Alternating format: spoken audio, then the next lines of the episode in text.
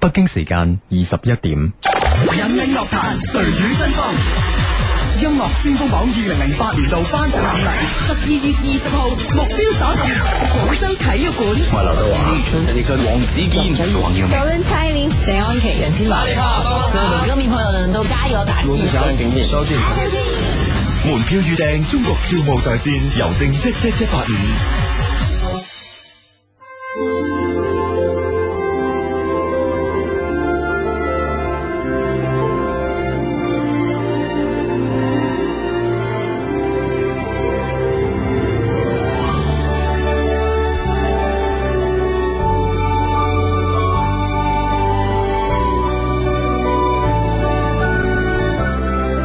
Music FM 九九三，廣東電台音樂之聲，音樂娛樂第一台。一些事，一些情，一些好音樂。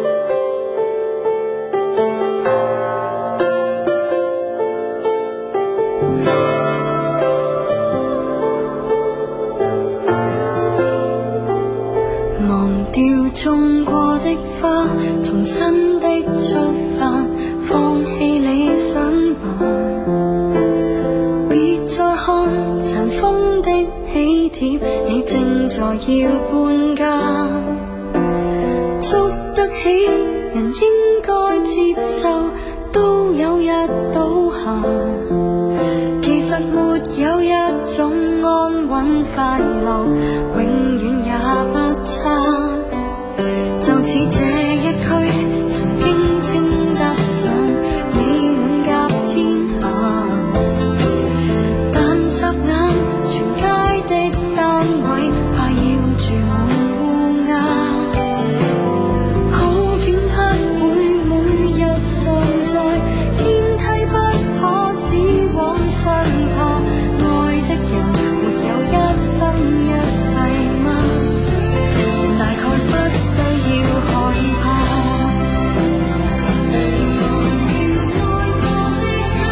當初的喜帖，今後印着那位他，裱起婚紗照那道牆及一切美麗舊年華，明日同步拆下。小餐擺、沙發、雪櫃及兩份紅茶，溫馨的光景，不過借出到期拿回嗎？等不到下一代是嗎？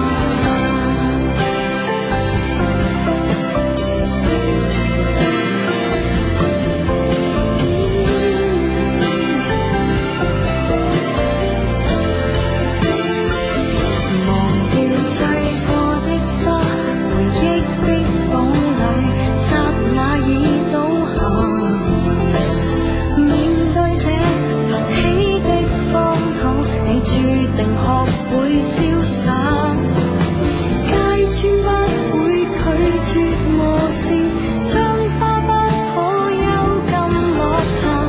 有感情就會一生一世嗎？又再惋惜有用嗎？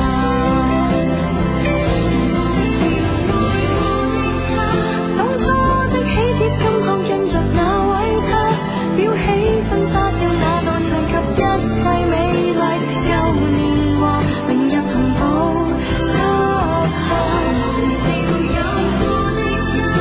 小窗台、沙發、雪櫃及兩份紅茶，溫馨的光景不過借出到期拿回嗎？終須會是神嗎？別怕，請放下手裏那鎖匙，好嗎？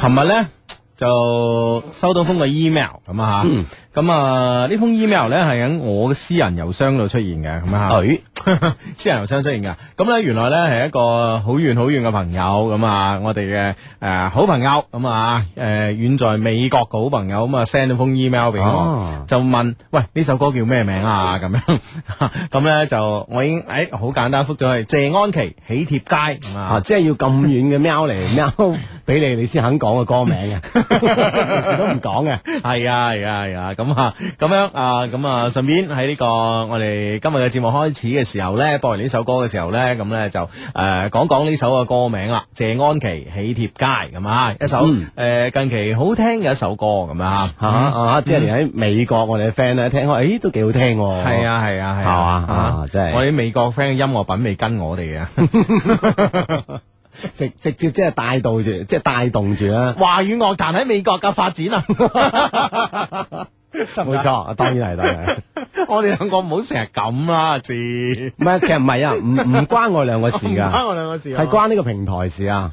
我係企喺呢個廣東電台音樂之聲呢個咁高嘅平台上邊，啊哈一舉一動都帶動住啊！咁啊嚇係嘛？呢個平台緊要，你明唔明啊！ 啊？我我我我就諗多咗 添。係咁啊！今日咧翻到音樂台咧，就收到一封信。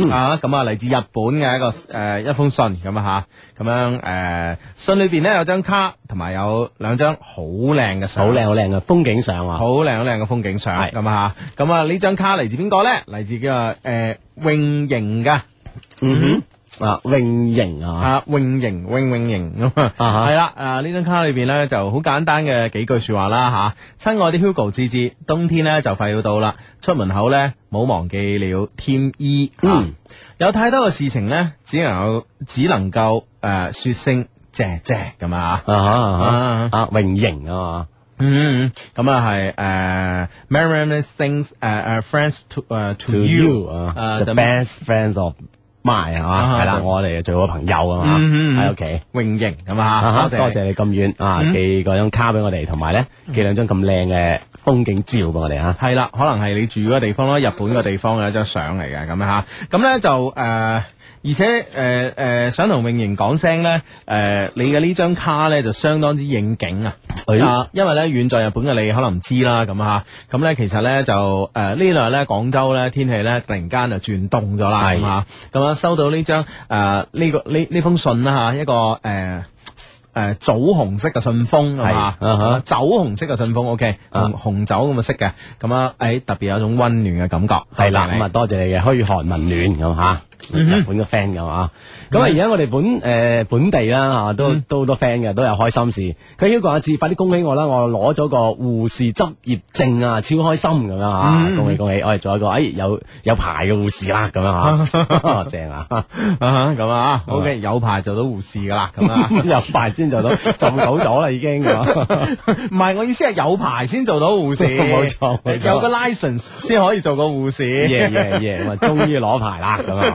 唉，好咁啊！呢個 friend 咧就話咧，誒萬能嘅雙低啊，今日係呢個順德職業技術學院嘅女生節啊，幫我祝全體女生節日快樂啊！順便咧誒幫我同阿善講聲，近期咧天冷空氣仲持續緊啊，注意保暖啊！我係番薯咁啊啊。哇哇！啲番薯佢暖 熱翻啦，攞埋俾佢就啲亂粒粒啊，攞喺手入邊係啦啊。，污染咗你啊嗱係呢個 friend 話型男嘅雙低你哋好，有個女仔咧話約我出夜街，嗯佢話唔想翻屋企，去邊我話事，但我追佢咧，佢又唔肯做我個女朋友嗯喎。佢話而家唔想拍拖，喂，佢真係想點啊哦咁樣。咁。哦哇！佢想 點？佢想唔負責任咁咯。即係佢想雙方都唔負責 任啊，咁樣唔咯。知啊，你負唔負責任佢唔理啊，最基本佢唔肯負呢個責任啊，大佬。哦但係又要你陪佢出夜街，啊又要唔翻屋企，去邊都得係咁啊樣。咁哦誒，去啲安全啲嘅地方啦嚇。係啦如果誒做一些嘅事情咧，就希望做好安全措施啦嚇，咁樣。系啦，咁啊，即系但系如果你诶話即係，但嗯係我哋我哋 friend 會唔會即係好有責責任感咁諗，我應唔應該負責任咧？咁樣 咁此時此刻佢應該點辦啊？我唔理啊，即係有啲事發生咗之後咧，可能就會順理成章噶啦，係嘛？係啊，雙方就有晒責任感啦。 係啊係 啊，啊，希望係啦，希望係啦，係嘛？嗯，咁啊，啊呢個 friend 話，Hugo 阿志，我喺我哋公司揾到一個低迷咁樣，嗯佢居然連我哋暗號都唔知道，俾我鬧咗佢一 餐咁樣，真係人生啊咁。即係佢話佢係低迷啊，唔知暗號啊，唔知暗號咁啊啊，即係鬧咗佢一身。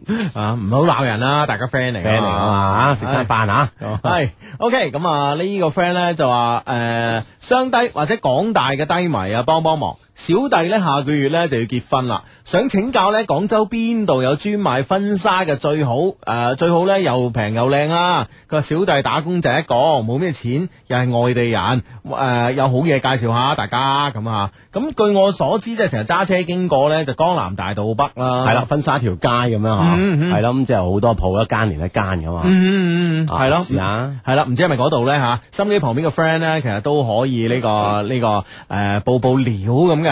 啊，或者除咗嗰度仲有啲咩好介紹咧咁啊嗯吓，通過短信方式都可以喺節目嘅期間同我哋有一個即時嘅溝通嘅嗯啊。中國移動、中國聯通以及中國電信用戶咧，都係用呢個方式嚟編輯短信，先撳英文字母 L Y Y。再加上內容發送到一零六二零六八六一零六二零六八六咧，咁就 OK 啦。嗯，係啦，咁啊呢個 friend 咧就話咧喺呢個诶呢個 friend 咧就诶低低，我上星期咧喺公車上面認識一個同校嘅女生，但佢死都唔話俾我知佢個名喎，佢係咪對我有戒心咧？咁吓，咁我覺得咧就話诶講個名俾你聽咧，其實其實一個诶係咪得诶講唔講個名俾你聽，其實同戒心咧當然有啲關係嗯咁啊，但係都唔係全部啊。我覺得咧，其實誒、呃大家係有一樣嘢，你係搏命想知道嘅，而佢咧死都唔講肯講俾你聽嘅咧，呢啲叫做情趣嘅。啊哈，哦咁樣啦喎，即係會唔會樂觀咗啲咧？你咁樣諗？嗯啊，咁我覺得誒誒、呃呃追女仔係一件開心嘅事嚟噶嘛，咁啊當然係咪咁啊當然先？咁係樂啦哦啊觀就樂觀啦，又如即何係啫？開心去做呢件事，咁我諗即係其實都事半功倍嘅啊吓，嗯，係啦係啦，好啦嗱，同樣係攞電話，你睇下人哋啊，又又點啊？嗱呢個 friend 話我係男仔，前日喺圖書館啊，有個女仔問我攞電話喎，我一望個樣咧比較抱歉，於是咧就冇俾電話佢。相低啊，點樣先可以有禮貌咁拒絕呢啲人咧？咁樣啊吓， 即係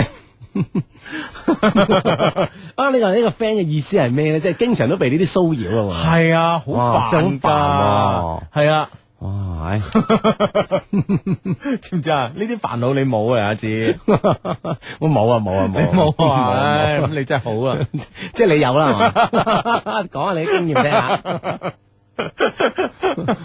啊，咁樣禮貌啲咪話，誒誒誒，唔好意思啊，咁樣啊，誒，我冇電話 number，咁你又擺個電話喺度，咁而家出嚟冇部電話唔似樣嘅， 咁既然有啦，咁啊大家就分享下你個 number 啦。喂 我可以開部電話冇 number 哦，咁樣咯。啊，得唔得啊？咁樣試下啦試下啊係咁啊！啊咁，呢個 friend 話：喂，我話志兄，今日咁大嘅日子，你仲唔提下偉大嘅廣工咧？五十周年大慶咁係啦啊！哦我知我知啊，五十周年大你人慶。哋提你已經知啊唔係你，知我睇睇報紙啊，前之前都講晒㗎啦。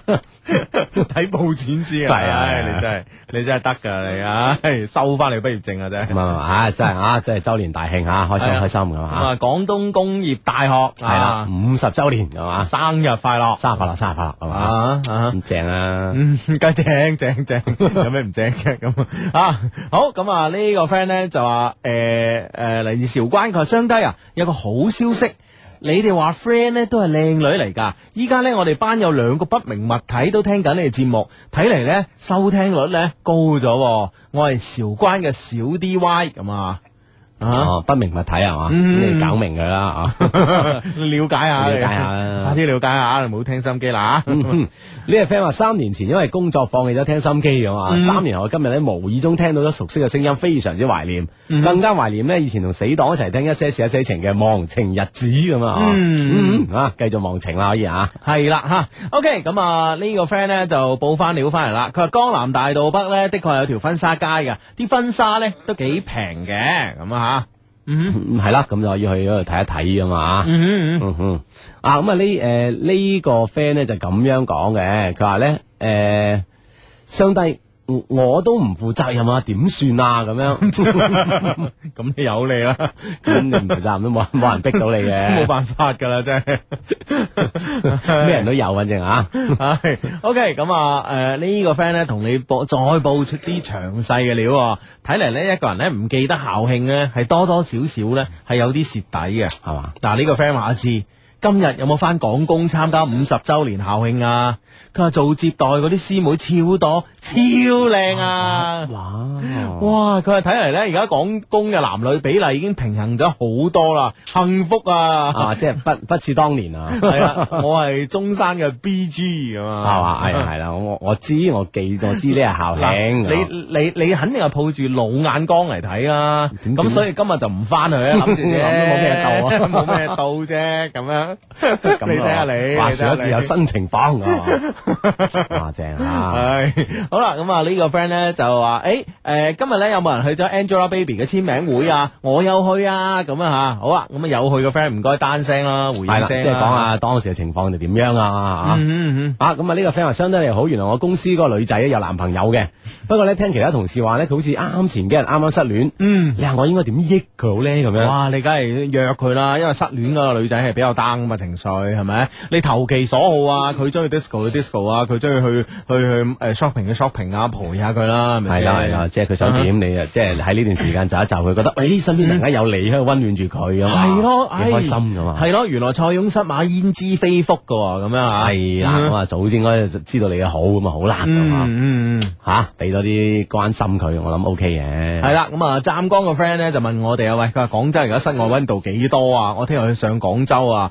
使唔使帶多件衫咧？咁吓，係啦，係啦咁呢就有有勞我哋嘅天氣家族啦，啊，天氣家就好似有咯係嘛喎，？係啊，係啊，係啊，哦，即係講講俾佢聽係邊日凍邊日凍啦，係係嘛？啊，係啊，係啊，嗱，得我揾下先啊，天氣家就 即係喺揾嘅同時咧，呢、個 friend 就咁樣講，佢話而家咧我同男朋友咧就誒、呃即係瞓喺張床度聽節目，嗯抱住佢好暖啊， 咁佢就講暖啦，我叫佢笑咁樣啊，真係笑得落啦咁啊，唉，真係開心啦啊。正正正啊嘛，系好咁啊！诶，佢話咧嗱，呢個 friend 咧就話金融海嘯嘅原因啊，將所有嘅人都炒鬼晒啦，所以咧天氣家族裏邊咧就只有我啊天氣理事嚟報天氣啦。哎呀唉，佢話真係慘啦，做個做呢個天氣理事咧只得四百蚊一個月，依家連個清潔阿嬸都係我啊！嗯唉，講天氣啦吓。今天夜間多雲，聽日咧白天晴，八到十七度，濕度百分之二十五到百分之七十啊，吹和緩嘅偏北風，早晚咧寒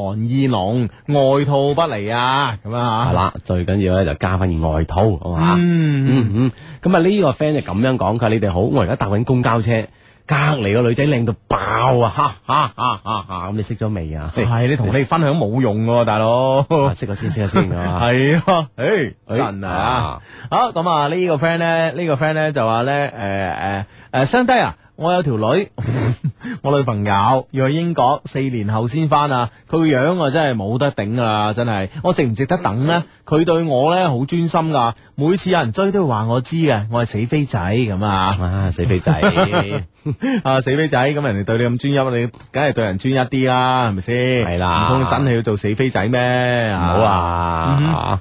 係咁啊！呢個 friend 話今日上物理嘅課嘅時候咧，老師就講聲波陣咧，講到咗電台啊嗯嘛，跟住有個同學抖大聲咁嗌你哋幾次嘅節目名咁，哇！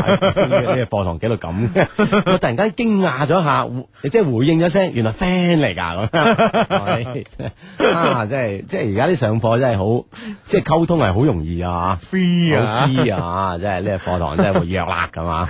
系咁啊！呢、個 friend 話靚仔相低啊，嚟自深圳啊！呢、個呢、個短信啊，佢話想唔想食雞翼啊？哈哈！我哋咧诶深圳群大聚會啊，成五六十人咧喺海上世界啊，哇得閒就過嚟啦。我係十七啊，咁樣哇！唉，你唔早講聲，哎真係。啊喂，其實我今日真係爭啲去深圳嘅喎，系咩？係啊哦，咪應該琴晚啊？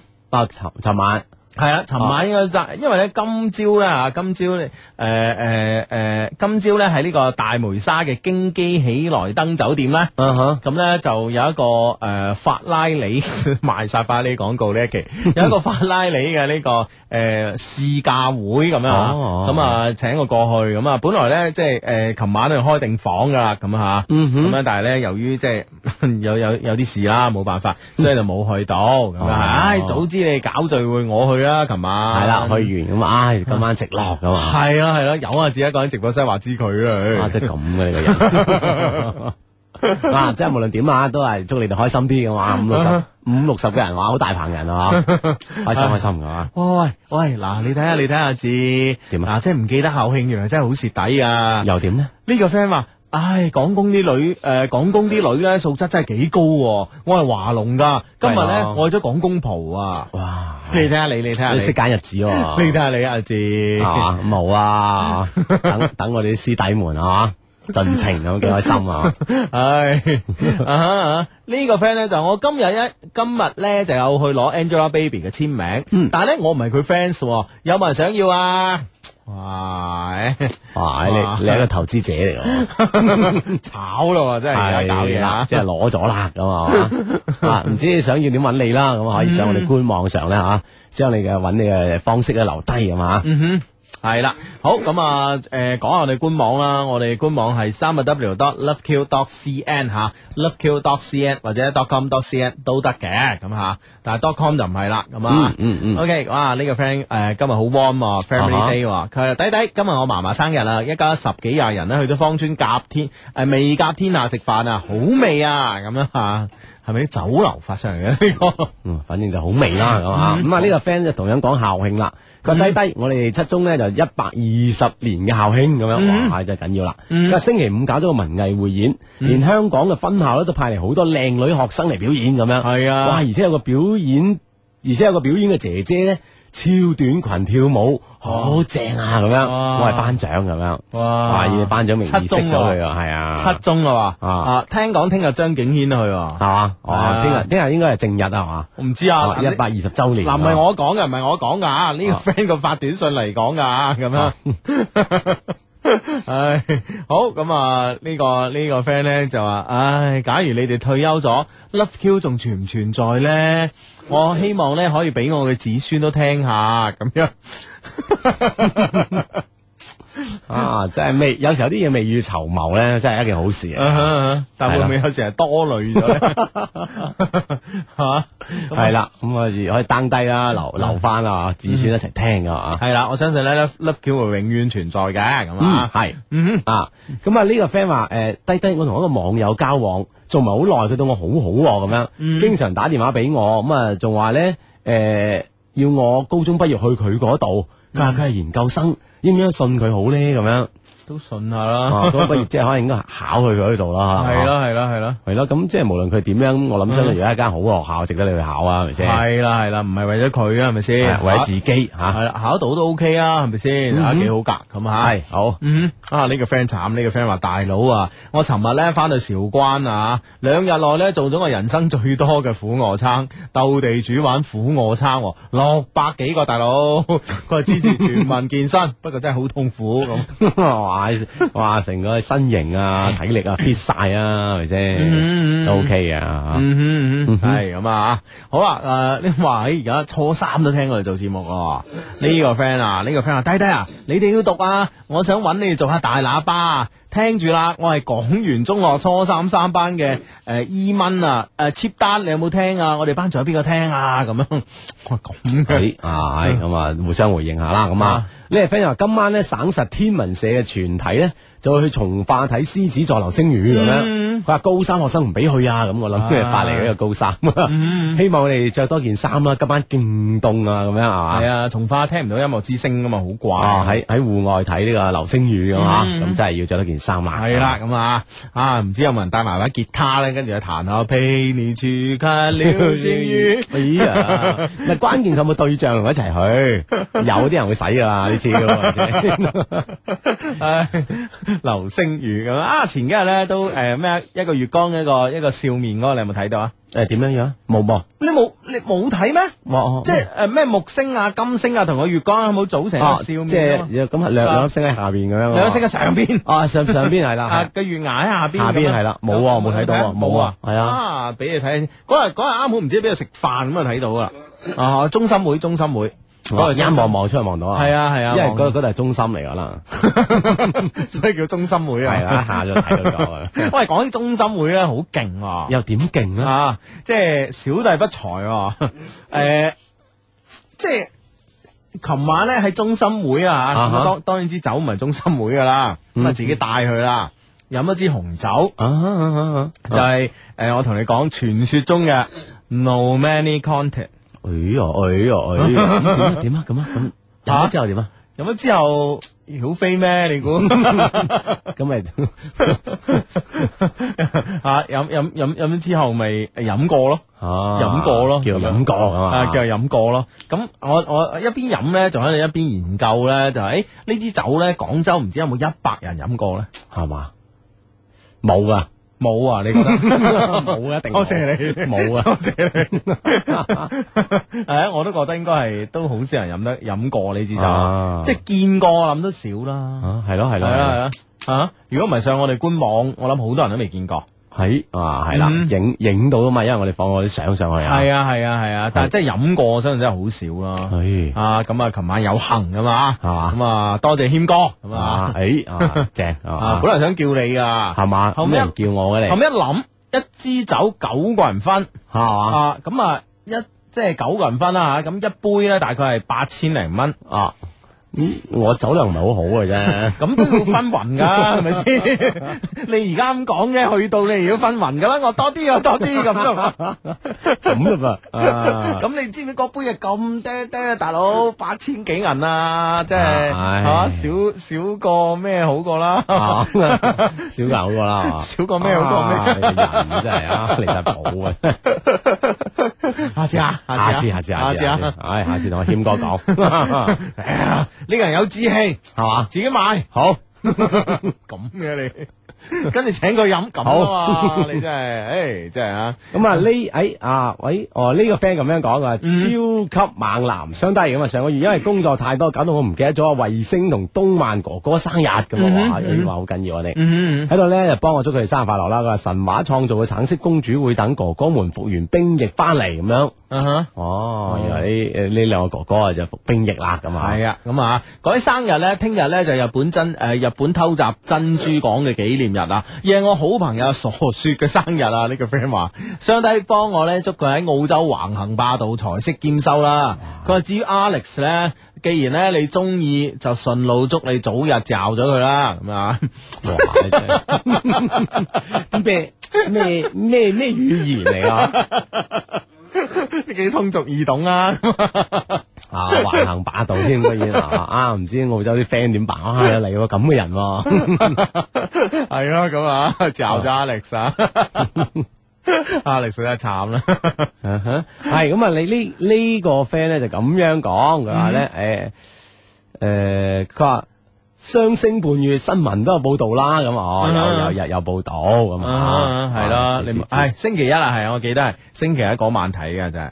你聽嘅節目呢，叫做一些事一些情啊，逢星期六及星期晚呢，九點打後都會準時出現喺廣東電台音樂之聲嘅。咁喺直播室裏邊呢，當然有 Hugo 啦，同埋阿志啦，嗯，咁啊，係咁啊，咁啊，繼續咧會有身邊旁邊好多 friend 啦吓。嗯節目期間都係通過短信方式同我哋溝通嘅。中國移動、中國聯通以及中國電信用戶呢，都用同一方式編輯短信，先撳英文字嗯母 L Y Y。再加上內容發送到一零六二零六八六呢，我哋就會收到你俾我哋嘅短信啦。咁樣系啦，，啱啱呢啲 friend 咧提起獅子座流星雨，咁呢個 friend 咧就話流星雨幾點鐘有啊？我係南沙區嘅 Bobby 啊，咁啊，係啦，嗯知道幾點有嘅咧，唔該發個短信上嚟話俾話俾阿 Bobby 聽咁 啊嗯係啦，可能佢呢都係想誒睇一睇咁樣嚇。吓，啊哈好，咁啊呢個 friend 咧就話咧，低低啊，今日咧第一次見家長啊，誒仲食咗午飯同晚飯添，哇哎喺呢即係嗯食食食一日嘅，嗱呢個咧，我覺得就見得好成功啦，唔使睇下邊我都知啊。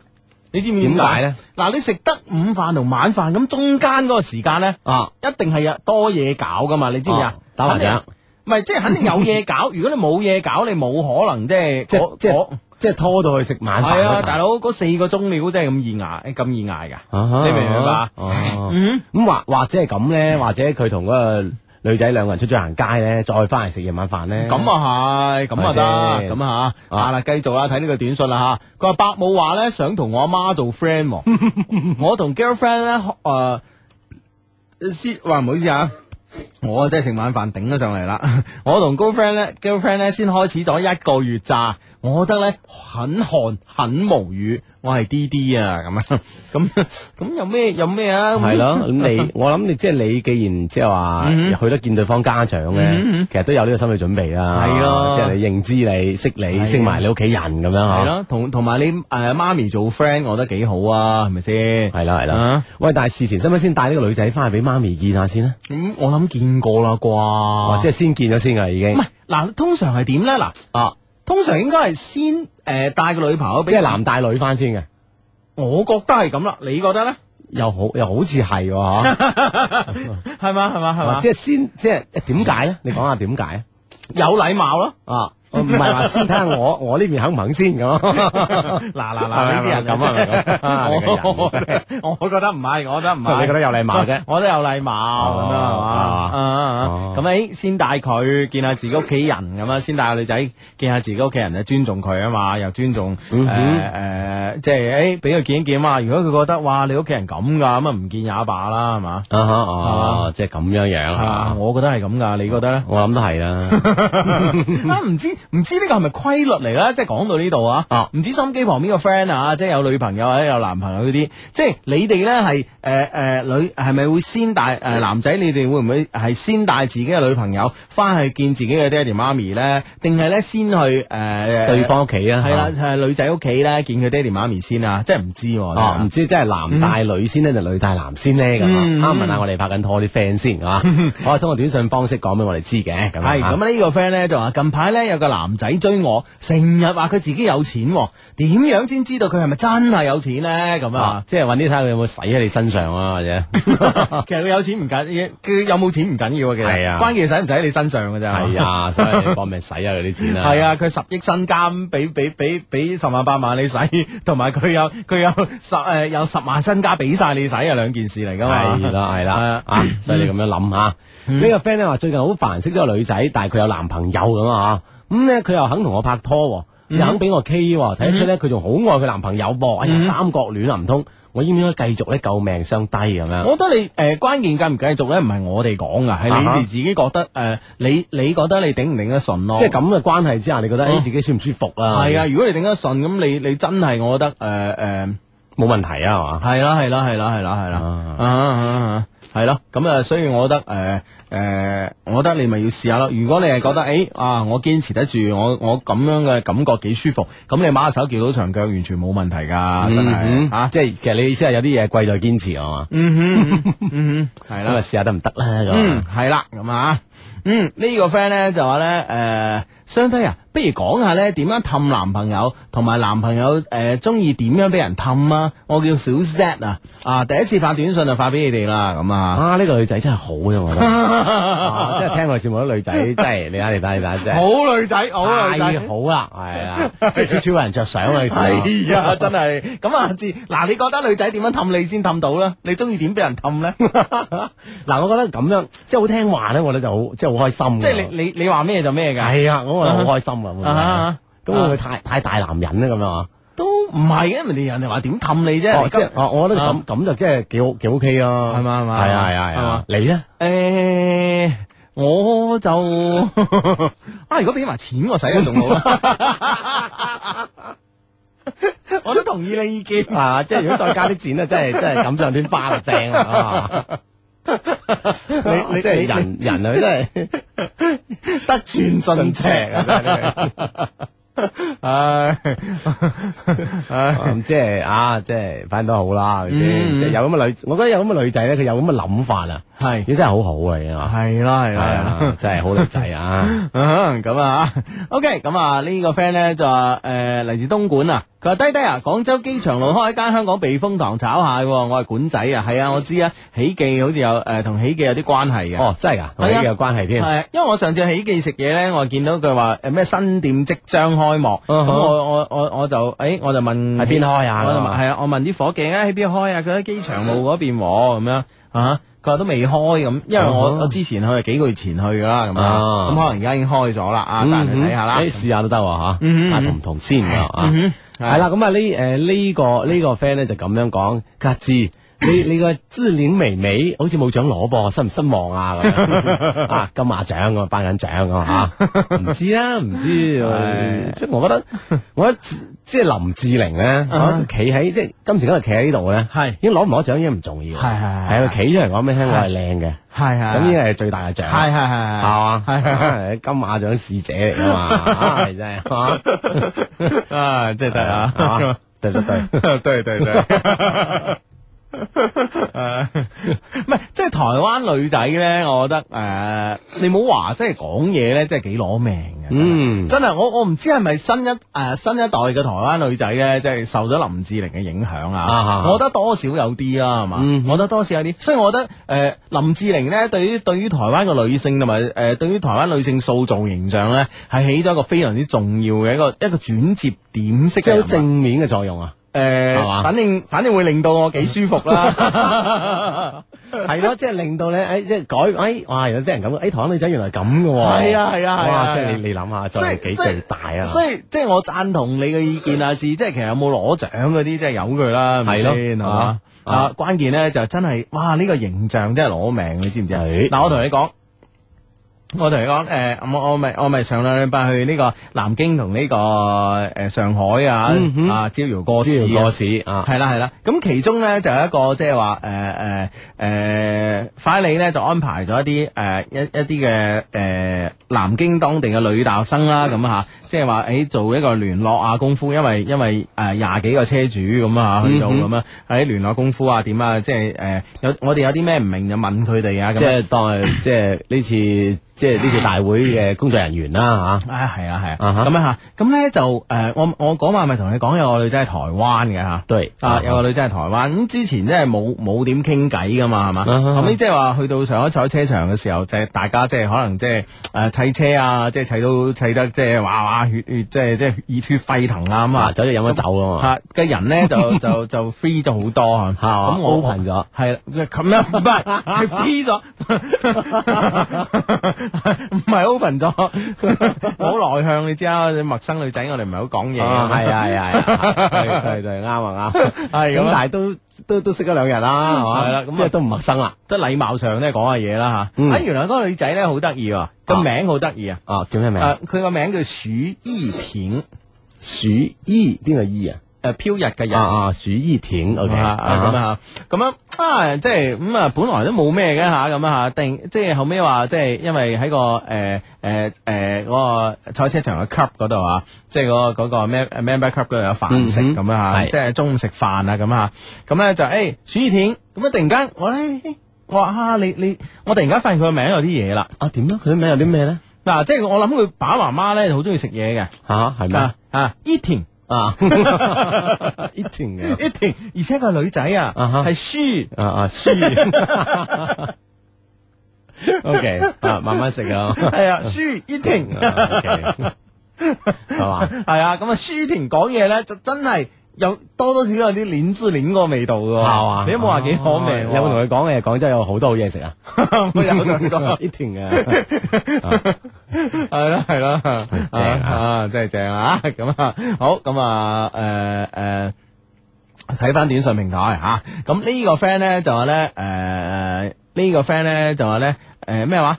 诶、我見咗我男朋友嘅家長好多次啊，佢阿媽仲問過佢啊，係咪取硬我㗎？佢都話係咁啊，但係咧我啊未帶過佢翻去喎咁啊啊哈哎，咁啊，即係使唔使要考慮下呢件事咧？咁吓。啊啊嗱呢個 friend 又話啦，呢、個 friend 嚟自诶江門吓，佢話梗係男帶女翻去先㗎啦，可惜我男朋友而家唔喺我身邊啊，哎呀好掛住佢啊咁啊係嘛？啊咁啊，呢個 friend 話我係男仔，我同女朋友咧識咗三個月咧，就帶佢翻屋企玩煮飯仔啦。嗯而且我屋企人咧都好中意佢㗎，哈哈哈哈哈咁啊！係咯係咯啊男仔帶翻去一齊食飯啦咁啊！系呢、個 friend 話诶係男仔帶女仔先㗎，我想問下有冇有冇私動鎮啲人聽緊呢啲節目啊？想打聽下啫咁啊吓，嗯係喎都係诶呢個 friend 話诶相聽人我都覺得係應該男帶女先㗎喎，咁啊吓吓吓全部都係㗎喎，嗯真係㗎，個個都好似我哋所講咁有禮貌㗎喎。哦係啊係啊係啊係嘛。？哦真係真係禮貌啦咁啊！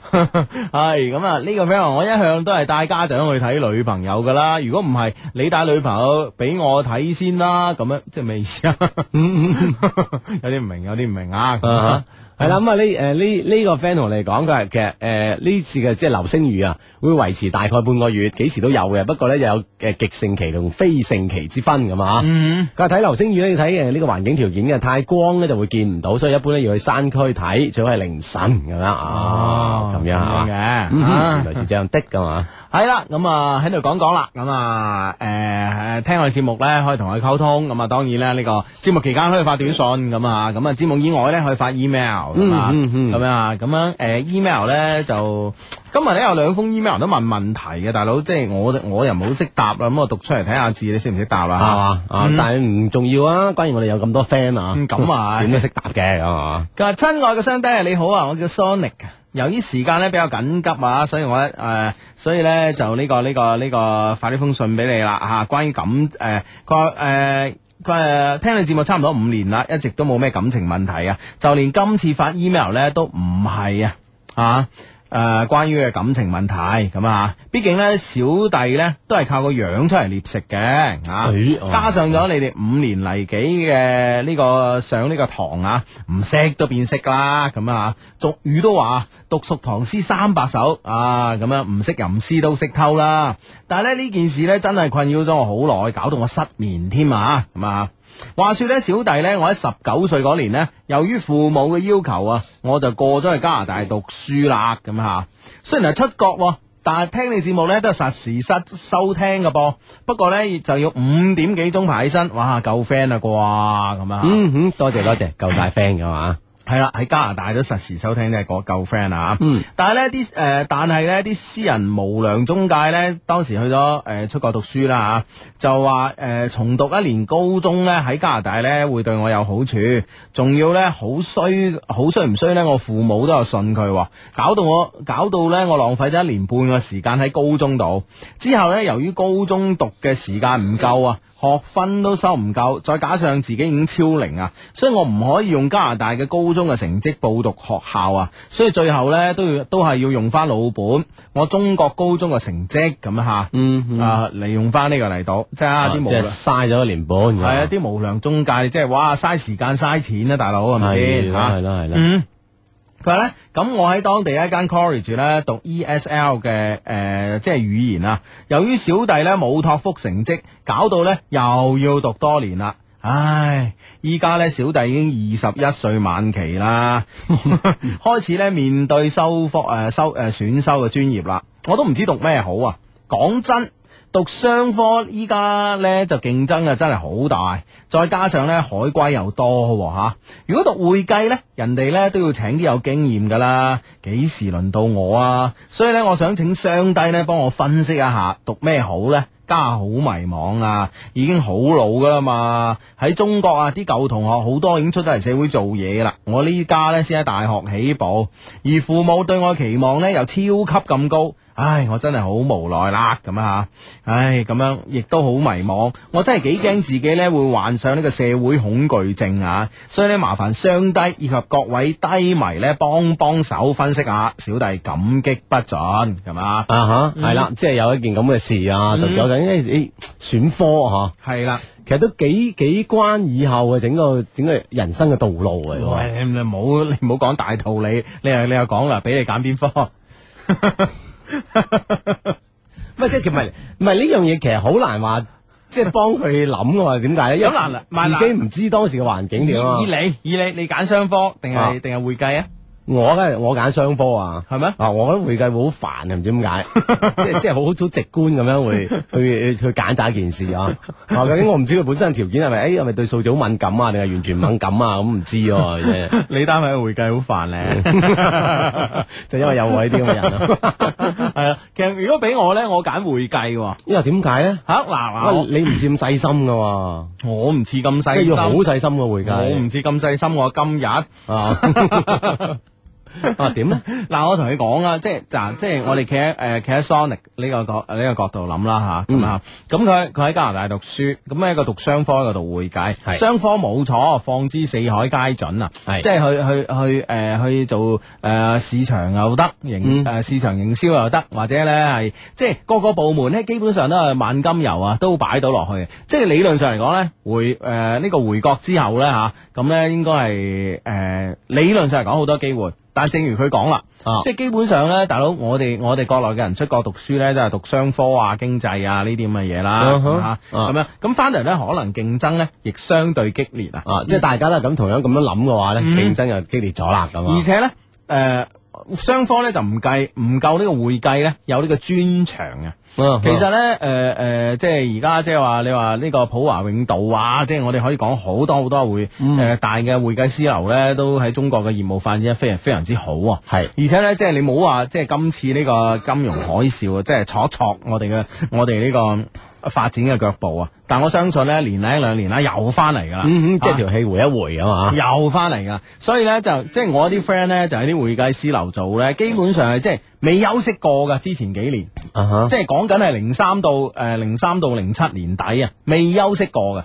啊，即系哇，搏命真系好忙咯，好忙咯，咁即系好好多 job 啦嗯吓。啊係啦，所以我覺得咧，即係誒、呃你而家讀呢個會計，我覺得會計最基本有專長啦、係咪啊先？你一個專長去做一樣嘢啊，哈，啊係咪而先？且各各种类型嘅企业咧，其实都关啊係吓，啊啊，即系都有关噶嘛。係啊，professional 噶嘛，係嘛？专人啊嘛。系啊，如果俾我揀啦，啊，咁啊睇下睇下點啦系吓。啦，即係兩種選擇啦。其實咧，翻翻到轉頭咧，講翻就係你自己嘅興趣喺邊嗯啦吓。啊，即係因為咧一個興趣咧，其實都幾影響住你 學學呢樣嘢嘅信心啊，同埋動力嗯咁樣吓。喂，講開呢、個呢、個問問題咧，又有一個 friend 問問題，係嘛？佢問邊種問題啊 呢次又？哦嘿，佢話嗱，嘿，兩位靚仔啊，今次咧應該係我第一次 email 俾你哋啊，咁吓寫得俾你哋啦，梗係有煩嘢啦。不過咧，我誒、呃我都要，不過我都要扮唔煩咁簡簡單單用十零字讚下你哋先啦。啊嗯 Hugo，聽講你係個肥仔，所以咧用型英帥靚正嚟誒嚟。講述唔到佢個樣， 若果四大美人再生呢，我相信佢一定會毫不猶豫咁撲過去，根本唔使 feel 四大美人。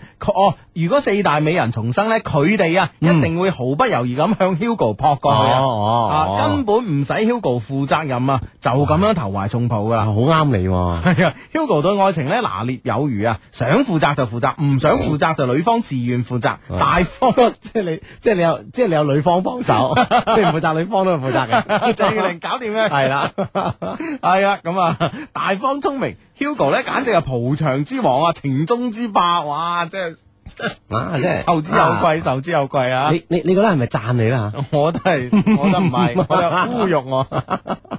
係啦，喂，講翻你啊，阿志啊啊，點咧？啊，咁樣啊，嗯佢咧猶如一個天使啊，喺魔鬼嘅引誘之下咧，仲堅持自我，魅力無法擋啊！我誒、呃我懷疑咧，阿志咧到四大美人嘅墓穴前啊，佢佢哋咧都一定會甦醒啊，將幾千年所忍耐已久嘅情懷發泄出嚟啊！呀！ 輕輕有啲毛管凍啊！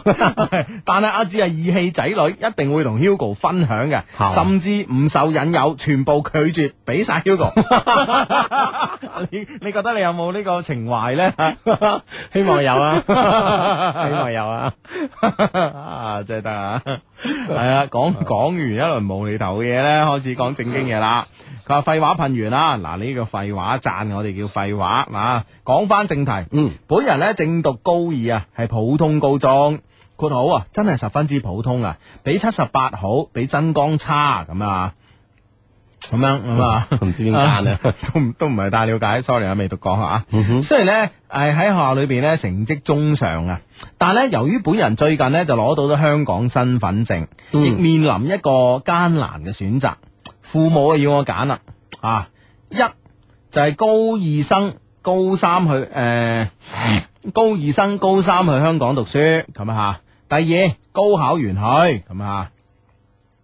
因為本人呢，一啲都唔知啊香港嘅教育制度啊，同埋政策同廣州有咩嘅唔同啊，難度如何啊，所以呢，特請 friend 們啊，救我於水深火熱之中咁啊。P.S. 啊，聽講香港最差嘅大學呢，都誒、呃即係比中大好咁呢樣嘢，我唔敢苟同啦吓。嗯哼，以我嘅成績呢，誒、呃在此考嘅香港呢，都誒、呃都好艱難嘅，咁啊，即係話以後啦，大佬喺香港誒、升學會容易啲啊，喺定喺呢度升學會容易啲呢？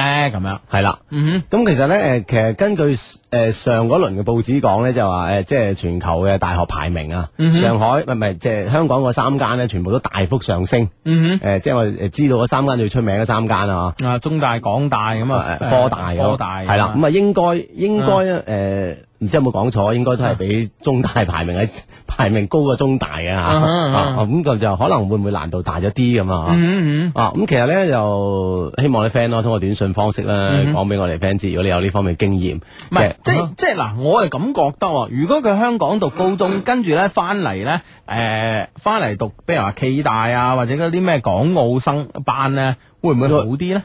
誒，我據我所知就幾容易下嘅喎，係啊係啊哦幾容易下，因為係係啊港澳生啊，咁可能係啊喺分數方面啊等等都有係啊啲有個政策優惠喺度啦啊係啦係啦係啦哦哦，咁會唔會即係行到精片走得捷徑咧？嚇啊。咁但係我諗就既然去咗誒香港讀埋嗰年高中啦嗯嚇，哼嗯咁誒即係搏一搏，睇下考唔考到嗰三間啊咁。啊咪係咯，我意思都係咁啊，即係哦考唔到，佢仲有仲有一條後路。係咯係咯係咯係咯，所以如果咁就梗係去香港讀高中好啦，係啦，係嘛？係啦，既啊然屋企又咁支持啊嗯系嚇，啦，我我系咁諗，我係咁諗啊，咁啊，诶诶，关键咧都係睇我哋心機旁邊個 friend 啊，有冇人可以幫我哋呢個 friend 咧出啲主意，係啊，或者係有呢方面經驗咁啊嚇。係啦，诶，帮佢出主意咧，可以發短信過嚟嘅吓。嗯，係啦，咁啊，中國移動、中國聯通以及中國電信用戶咧，都係用同一嘅方式嚟發送短信。嗯先撳英文字母 L Y Y，再加上溝通內容咧，發送到一零六二零六八六一零六二零六八六咧，我哋就會收到你俾我哋嘅短信噶啦。嗯哼嗯哼，係啦，咁啊，诶呢個 friend 咧就話志哥咁啊發俾你嘅，嗯佢話今日咧似支車咁啊，電單車啦吓， OK 喺路上咧拋咗錨啦，喺度好鬱悶緊嗰時咧，有幾個女仔過嚟同我講，帥哥，你的車很靚 哦，能不能能不能給電話啊，給我電話咁啊哎。呦哎呦哎呦哎呦哎呦！佢話嗰陣咧心情唔好，就回答話不先，俾啲。哎哎哎哎！ 而家你後悔 啦，而家已經後悔啦。哎呀，唉，当初哎呀，那么酷啊！ 唉，真係串啊咁啊！啊哈，咁即系而家後悔冇計啊嗯嗯嗯嘛，啊翻唔嚟噶啦咩？嗯嗯哼，哼，唉，算啦，下次啦吓，無論心情點點唔好，見到女仔咧都應該有禮貌嘅。啊我諗諗其實應該見翻女仔咁樣嚟，即係嚟一個同你搭訕，我諗心情應該好翻啦，嗯嗯係嘛？ 呢個 friend 回計回回應翻話頭先喺加拿大讀會計嗰個 friend 嗰件事嗬，佢話我而家讀緊高一，都諗住去加拿大讀書。如果俾我咧，我就會誒揀會計啦，我係蜻蜓咁樣啊，嗯啊係啦，咁啊高一準備去加拿大讀書咁啊。係哇，呢個 friend 好開心啊！佢話親愛相低，下星期咧有冇 friend 去聽 Jolin 嘅演唱會啊？我阿哥話咧同女朋友去嗰時咧帶埋我喎，好興奮啊咁啊。哎呀哇！你大佬真係一個好大佬啊！系啦系啦啊，真係好啦，咁啊買多三張 飛，嗯哼，多謝你大佬啦，要啊嘛 啊吓，咁啊呢呢個 friend 咧就咁樣講嘅，咁啊吓，诶。佢話其實男仔帶女仔翻屋企咧，並唔代表啲咩嘅咁樣。誒、啊回應翻頭先嘅話題，我帶過我前任女朋友翻屋企啦，仲過埋夜添咁。我屋企人都，我屋企人都認到佢做新抱噶，到頭嚟，到頭嚟咪一樣冇。哎唉。啊，咁啊，當然你想講誒某一件事可以代表住乜嘢咧，都冇咁絕對嘅。係係，啊，不過呢件誒誒呢個短信咧就為其他女仔咧就打敲響個警鐘，嗯即係你唔好以為跟佢帶咗佢翻屋企咧就掂晒啊係啊， 即係而且話對方家長都認咗你做新抱咧，你都以為掂晒啊，其實都有機會咁啊嗱，噶。 嗯，咁啊，係咁啊，好咁啊，呢個時候咧就。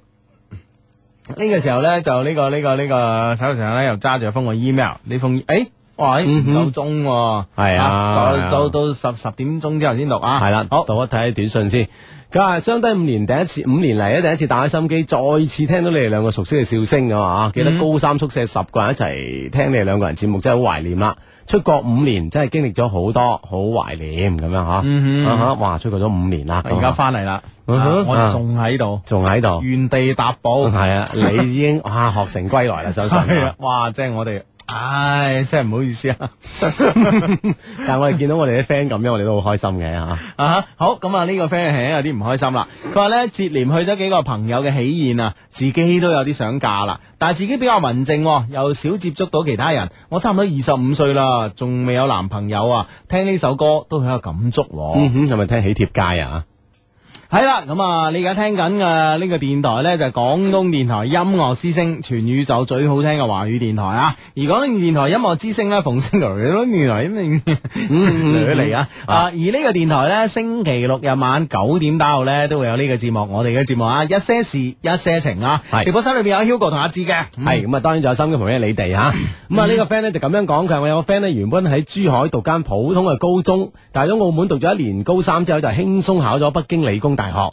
佢話港澳生考內地咧真係簡單好多㗎咁樣。係嗯啦，佢啊，係嘛？啊，其實呢啊呢呢個呢個 friend 都都係咁回應嘅。嗯佢話咧誒，佢話不過咧香港户口考暨大真係好容易㗎，考進預科班咧就等於入咗大學㗎啦。我係維維咁樣。嗯，啊啊，真係都有呢有呢啲方面嘅 friend 啦嚇。係講啲消息俾我哋聽係嘛？嗯，好咁啊！呢個 friend 咧就我男朋友咧，而家去咗 party 啊！我好想問佢幾點鐘翻屋企，但係咧我又唔想咁煩喎，點辦呢？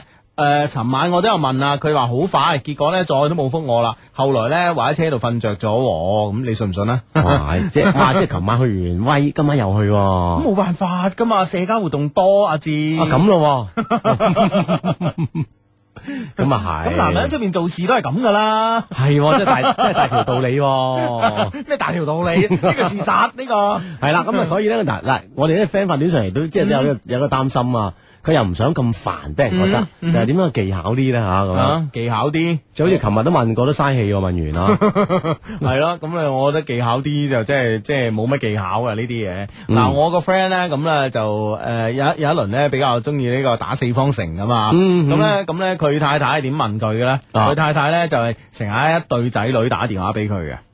啊！你打電話俾你爸爸睇下幾時翻咁啊，因為嗰陣嗰陣小朋友爸爸幾時翻，好掛住你啊咁，咁佢先翻嘅。係嘛？即係即係講明咧，即係呢個女，即係呢個呢個妻子 啊，即係有個技巧喺度啊，啊，即係捉住佢，誒邊啲位佢佢會啊受嘅，係啦，，啊但係而家話又冇仔女冇剩，你點受？阿志你話啦。哦，啊！你話個女仔女朋友點樣打俾你，你先覺得冇咩咧？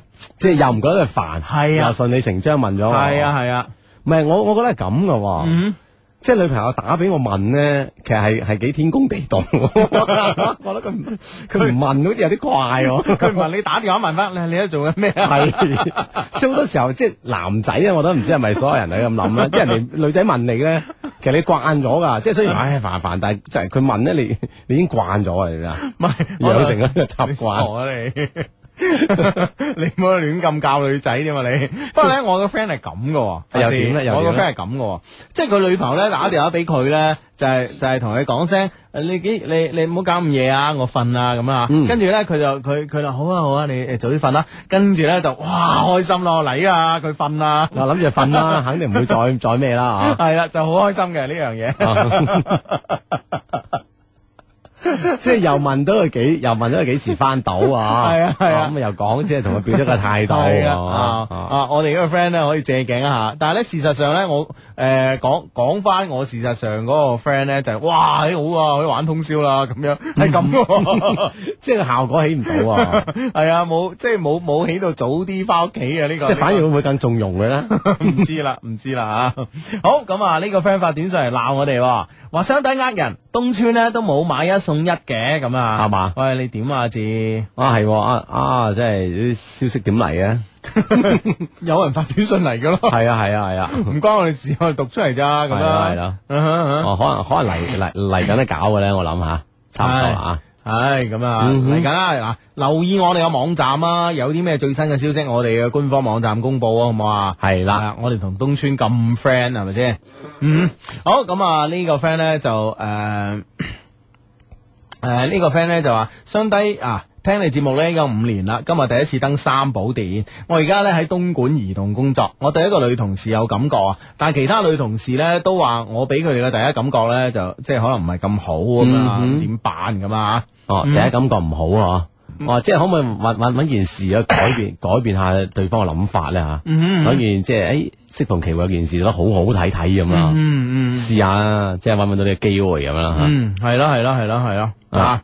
咁樣即係日久見人心啊嘛，路遙知馬力啊嘛，係咪先？嗯系啦，即系等佢真真正咁知道啊，原來你真係對佢咁好嗯嘅，咁啊嗯嗯，系咁啊吓。OK，咁啊，诶、呢個 friend 話：相低你好啊，我係一位大二嘅學生，我有一個好特別嘅男朋友，佢係我哋學校嘅副教授，法律系博士。我我哋嘅身份地位、學識呢都好唔同。你覺得我哋會唔會有將來呢？咁樣啊？因為我諗即係 所有任何呢啲事情都唔可以斷言啦，即係如果覺嗯得佢同你都互相咁樣覺得有將來嘅話，咁我哋話冇都係假噶啦。嗱，啊我係我係咁樣覺得嘅啊。係啊，最近睇一本書，哎，個書名叫咩啊？啊哈啊，書名叫乜鬼嘢咧？作者我反而記得，啊作者叫黃小峰啊啊，。黃小峰啊啊黃，小峰，黃小峰先生呢，一直呢都誒誒，我我唔知而家係咪啦嚇。咁啊，之前呢，就係都係呢個公職於呢個誒三聯生活周刊嘅呢個編輯部啊，嗯嗯呢個三聯生活周刊嘅記者咁啊，咁啊寫嘢好有趣咁啊。今次呢，就將佢一啲小嘅短嘅文章咁啊集結成冊咁啊。啊，個書名真係唔記得咗，唔記得咗啦。我聽日我今晚翻去睇睇，聽日話俾大家知嚇。呢一輪好忙咁啊，好忙咁啊，睇唔到啲好連貫啲小説啊，啊咁啊睇一啲誒短篇短篇嘅呢啲文章仔啊，咁啊覺得幾有趣啊。咁呢就呃誒，佢、本書入邊有一句説話我幾認同啊，咁啊原句又唔記得啦，大概呢就係、意思呢就話呃誒。呃誒呢、個誒、讀得書多，其實同有智慧係兩件事啊。嗯有時咧。誒、讀得書多咧，其實咧係令你咧更加堅信一啲咧誒大眾都公認嘅道理。嗯啊，而往往咧，誒、事實咧，佢並非如是咁啊啊嚇，哈咁啊當然啦，咁啊，我覺得誒呢、句説話好似有有啲過激啦咁啊，咁其實都係嘅，有時讀得書多，其實唔代表人聰明啊。啊啊哈，即係唔代表佢有智慧啊，唔代表有智慧吓咁啊，咁咧、所以咧，呃誒、我覺得咧，誒、誒、呃我哋人同人相處咧，其實誒、呃除咗誒、除咗我哋普通嘅生活上嘅智慧啊、知識上嘅智慧之外咧，咁啊，人同人相處咧，都有人同人相處嘅智慧嘅，咁啊，咁我所以咧，我覺得咧就話，誒、誒、法律係博士咁係冇錯，佢係佢個專業去讀書好叻㗎嘛，佢好優秀，但並唔代表佢一定誒呢、方面嘅智慧會好勁抽啊咁啊，咁、嗯我所以咧人同人相處，咁佢誒你以後結咗婚啊咩，佢係老公，你係老婆，你兩個平等啊嘛，所以誒、呃我覺得咧就， 我覺得我覺得應該唔會有太大嘅差距啩咁啊嚇。嗯哼，其實換換句話嚟講，佢可能喺喺啲生活方面嘅智慧咧，其實可能你俾到更多嘅嘢佢咧，睇都係覺得誒你都幾有趣啊，可以俾到其他嘢佢咁我阿啊。志，有人突然間諗起一個問題喎，點啊？呢個湛江嘅 friend 話：阿芝啊，我突然間諗起，你仲去唔去澳洲噶你？ 誒，呃去 去去，搞緊 搞緊搞緊，唔係因為我哋誒之前誒，即係你去南京嗰陣，我喺節目都講嗯咗，因為我哋誒呃即係要去到要好多地，喺個公共場合好多地方嘅工作，可嗯能誒好多咧要當地喺個工作一啲申請咧哦，都不斷喺當地咁辦緊，哦要驚動當地一啲嘅政府政府部門啦哦嚇，要配合啊要配合，咁所以呢個手續相對繁瑣咁 樣。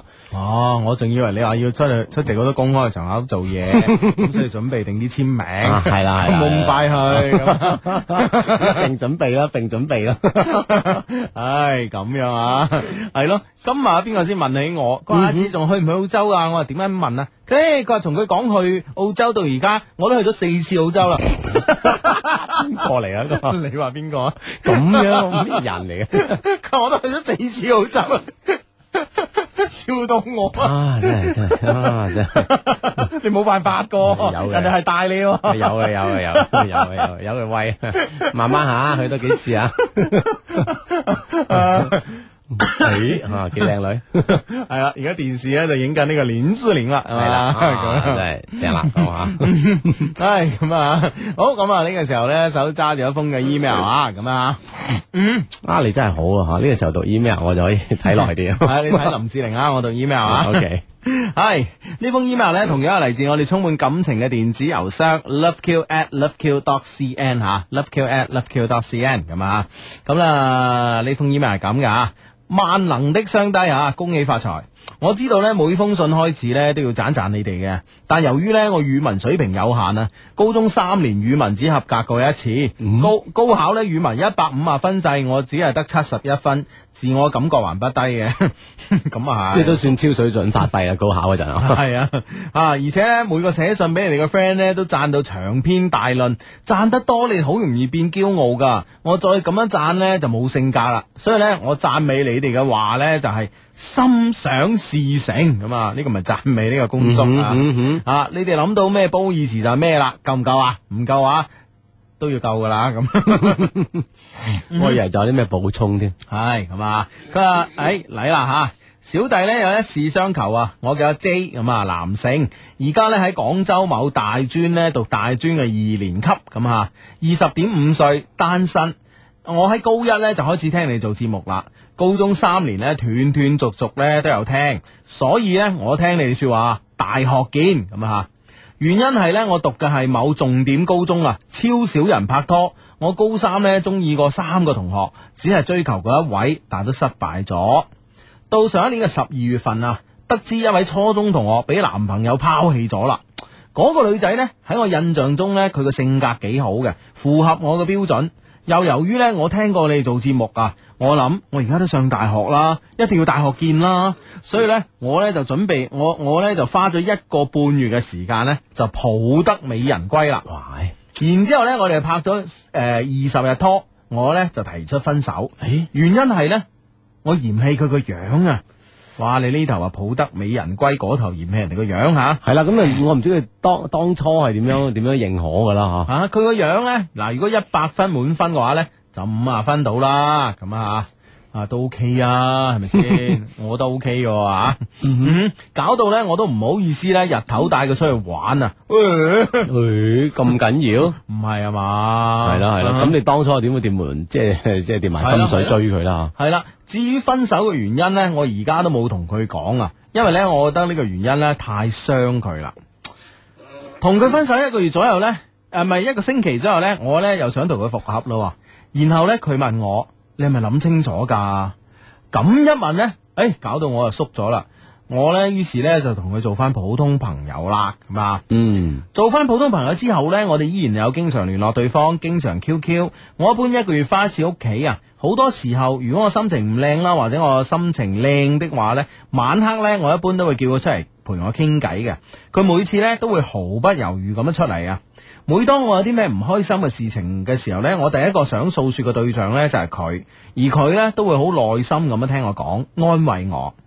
而且咧，佢嘅誒，呃而佢咧，佢好少啊揾我，即係誒、呃、訴説佢自己嘅事情。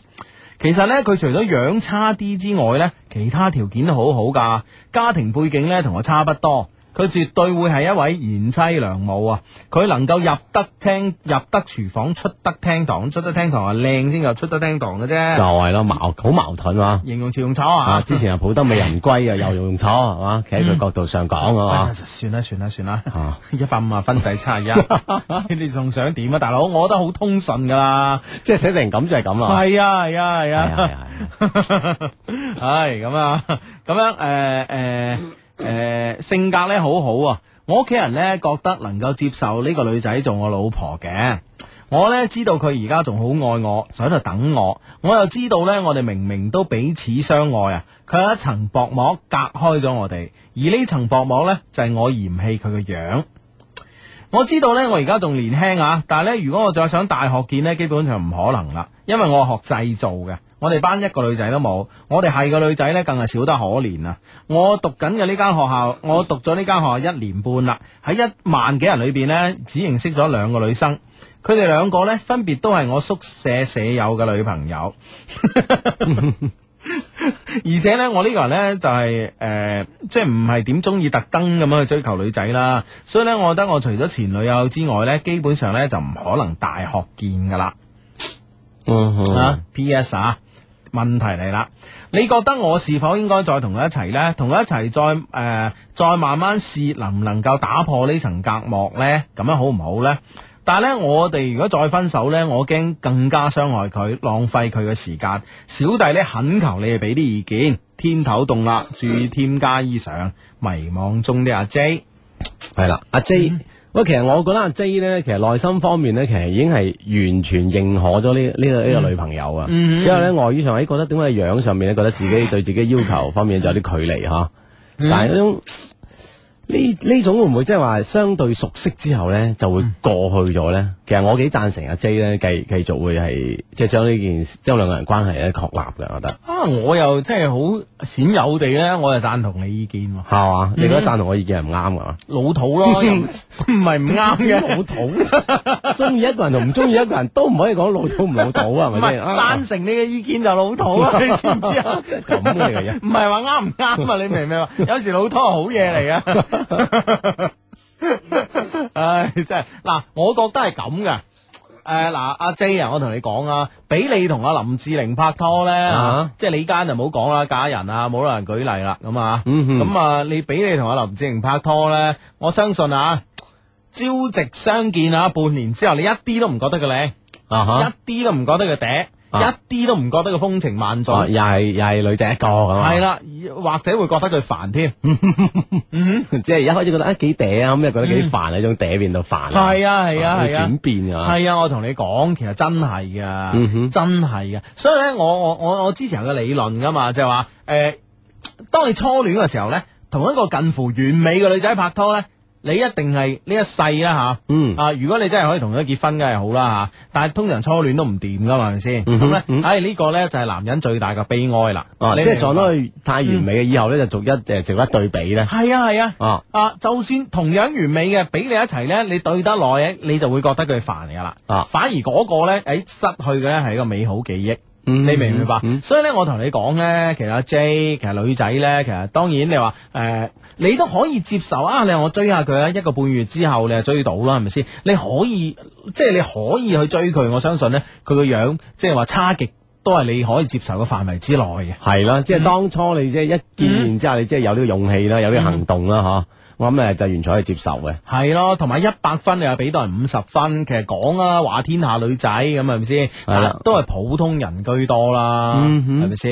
係啊，而且咧，即嗯係喺咁多嘅交往當中，你覺得佢嘅即係種種嘅優點咧，即係逐一顯現嘅同時咧，嗯嗯我諗心入邊其實已經認咗佢噶啦。嗯嗯就爭呢一關啊！誒，係咪過唔到呢關？我哋一鼓勵就會唔會過到啊？你覺得應該得㗎啦。嗯，我覺得即係嗱，我我即得唔得我啊唔期望嘅啊阿志，我唔期望，即係人得唔得都唔分半俾我啊，係咪 先？咁嘅你個人真係，唉，但係咧問題，我覺得即係話講出我心聲啦。你同再靚嘅拍拖，其實一呃三五個月、一年半載之後，你又覺得個平凡人一個。係嗯，你同咧或者樣子誒、呃普通呢個女仔拍拖，你一開始覺得唔好，慢慢慢慢佢性格會吸引到你。啊，即係喺你心目當中會越嚟越完美，越嚟越靚咁啦。係啊，真係啊，你信我啊阿真係 J 啊，OK，嗯哼，啊，幾好嘅女仔，珍惜咁嚇。嗯啊。系咁啊！睇完呢封 mail 之後咧，再望望我哋短信平台方面啦。呢誒呢度咧，繼續啲有 friend 咧，發啲短信俾我哋咁啊。嗯佢話咧咁樣講嘅，佢話咧誒，今日咧我咧今年咧我同男朋友高考完咧，佢會帶我翻去見家長，我哋一齊六年啦，雙方家長都知道嘅，但係佢阿媽咧就嫌我矮，誒、都唔知點算喎咁樣啊。嗯，你同佢講你好高啊， 唔係講笑講笑咁啊。咁誒誒，我覺得矮嗯唔係唔係，我相信即係唔係你話你話即係十八歲一米二嗰啲係嘛？咁、嗯就算係嗰啲啊，都有好嘅一面啊，都有美好嘅一面啦，係咪先？係咁啦我所以身高唔係問題嚟嘅。咁啊嗯而且我我我相信咧，即係佢媽咪咧，可能話即係覺得，誒，如果高啲係好啦，即係我諗即係一個咁嘅諗法啫，唔係係話呢一票就否定咗你係咪係先？係係啊，即係誒，如果高啲係好啦，係咁冇問題嘅，一齊六年大家都知吓，咪就係咯，即祝係福你哋 係嘛，係啊！如果高啲又唔同你嘅仔 啦，心入邊諗就啊算啦。講笑講笑講笑 啊！唉，啊，呢個 friend 就幾好幸福咁樣，哎誒，頭先講起初戀一般都唔成啊，即係人哋反嗯定反對反對你啊。係佢話我老公就係我初戀啦，我都係佢初戀咁樣。哦，咁好啊，恭喜晒，幾好啊恭喜晒，恭喜晒！唔唔係話即係誒誒一定唔成，係唔一定都成，OK？嗯，得唔 得啊？得唔得啊？得 啊。中文字調一調轉就得系啊，㗎。真系造詣真係高 啊吓！佛山嗯 friend 話佢下星期要去參加呢個全國嘅英語能力競賽，哇，真係緊要，佢有啲緊章。佢話以前都曾經攞過三等獎啊噶，所以而家要攞更好嘅成績啊，二等獎或者一等獎啊嘛。嗯但好似又冇咩信心，唉，你又點算好咧咁樣啊？誒，咁我諗就同自己加加油啦吓。嗯係英語能力比賽參得加呢個全國嘅都好緊要噶啦，係咪先？嗱，我覺得咧就真係人咧冇咩都唔得，诶冇咩都得啊，但千祈唔好冇信心。係啦。系啊，冇信心好大鑊嗯啊噶！。你已經企喺企喺呢個 位啊哈啦啊吓，你就要去比賽啊嘛。係啦係啦，冇信心係唔得噶。我同你講，我呢個人咧乜都冇，就係有信心嘅啫。 所以有時咧好難講，有啲時明明唔得都得咗。我同你講真係噶，係啦好怪嘅呢啲嘢。嗯，嗯好啊，有信心攞一等獎係嘛。嗯嗯，係啦，咁啊，OK，咁啊，而家手頭上咧，诶诶诶， 牙罅度有條菜影響咗讀嘢。咁嘅你唉，咁啊，好，咁啊，诶、诶，呢、個个呢、個个手頭上揸住一封嘅 email 啊，呢封 email 係咁嘅。啲人相低啊，按照寫信俾你哋嘅國際慣例啊，首先用一百個字讚你哋啦。弟弟，你哋簡直係上帝派嚟人間集感情同埋非感情解決問題於能力於一 於一身嘅一對天使啊，簡簡稱愛的天使。為咗維護國內及國際嘅感情秩序呢，你哋辛苦啦。哇，國際感情警察喎。咁啊係，咁啊啊唉，咁啊，你哋節目咧，簡直係集誒、呃博古攬今，集體你哋節目咧，簡直係博古攬今，集體育、音樂、娛樂、感情、科技、飲食、生活於一體嘅綜藝電台節目，比 Google 咧仲要牛啊！呢啲咁嘅節目咧，估計一千年先出一次嘅咋。 唉，真係啊！啊，呢次寫郵件俾你咧，其實咧係有啲關於學業與感情嘅問題問你嘅，不自在你哋讀唔讀出嚟啊？不過咧，我真係好希望你哋可以覆下，講下同我講下你哋權威性嘅意見啊！我知道你哋都係通才啊，聽你做節目就知啦，咁啊，嗯，呢、個 friend 咧，呢、個 friend 係點咧？呢、個 friend 我同你講，呢、個 friend 好搞嘢啊！點啊？呢個 friend 咧 send send 封 email 過嚟啦吓，咁啊，跟住咧就诶，咁啊诶，最後咧就附咗張相片啊，啊，咁啊附件就有張相，咁我好迫不及待，即係诶張相嘅名咧就我同我女朋友咁啊，咁我好迫不及待咁點開個附嗯啊件嚟睇一睇啦系睇下啦，咁啊即係有啲好奇心啊嘛，係咪 對先啊哈啊？咁咧就嗰張相咧拍得非常之靚嚇。係，啊！诶應應該係一個黃昏落日嘅海邊。哎啊，有兩個朦朧嘅人影，有兩個朦朧嘅背影， 啊坐喺一個海邊嘅一個礁石上邊，啊哈啊哈仲衰過我哋嗰嗰張相。 我睇我你知唔知我睇嗰張我睇到佢哋佢佢佢呢張相嘅時候咧，哦我我我我心裏邊咧就標咗一句出嚟嘅，哦唉，我哋都有今日，啊 俾人玩。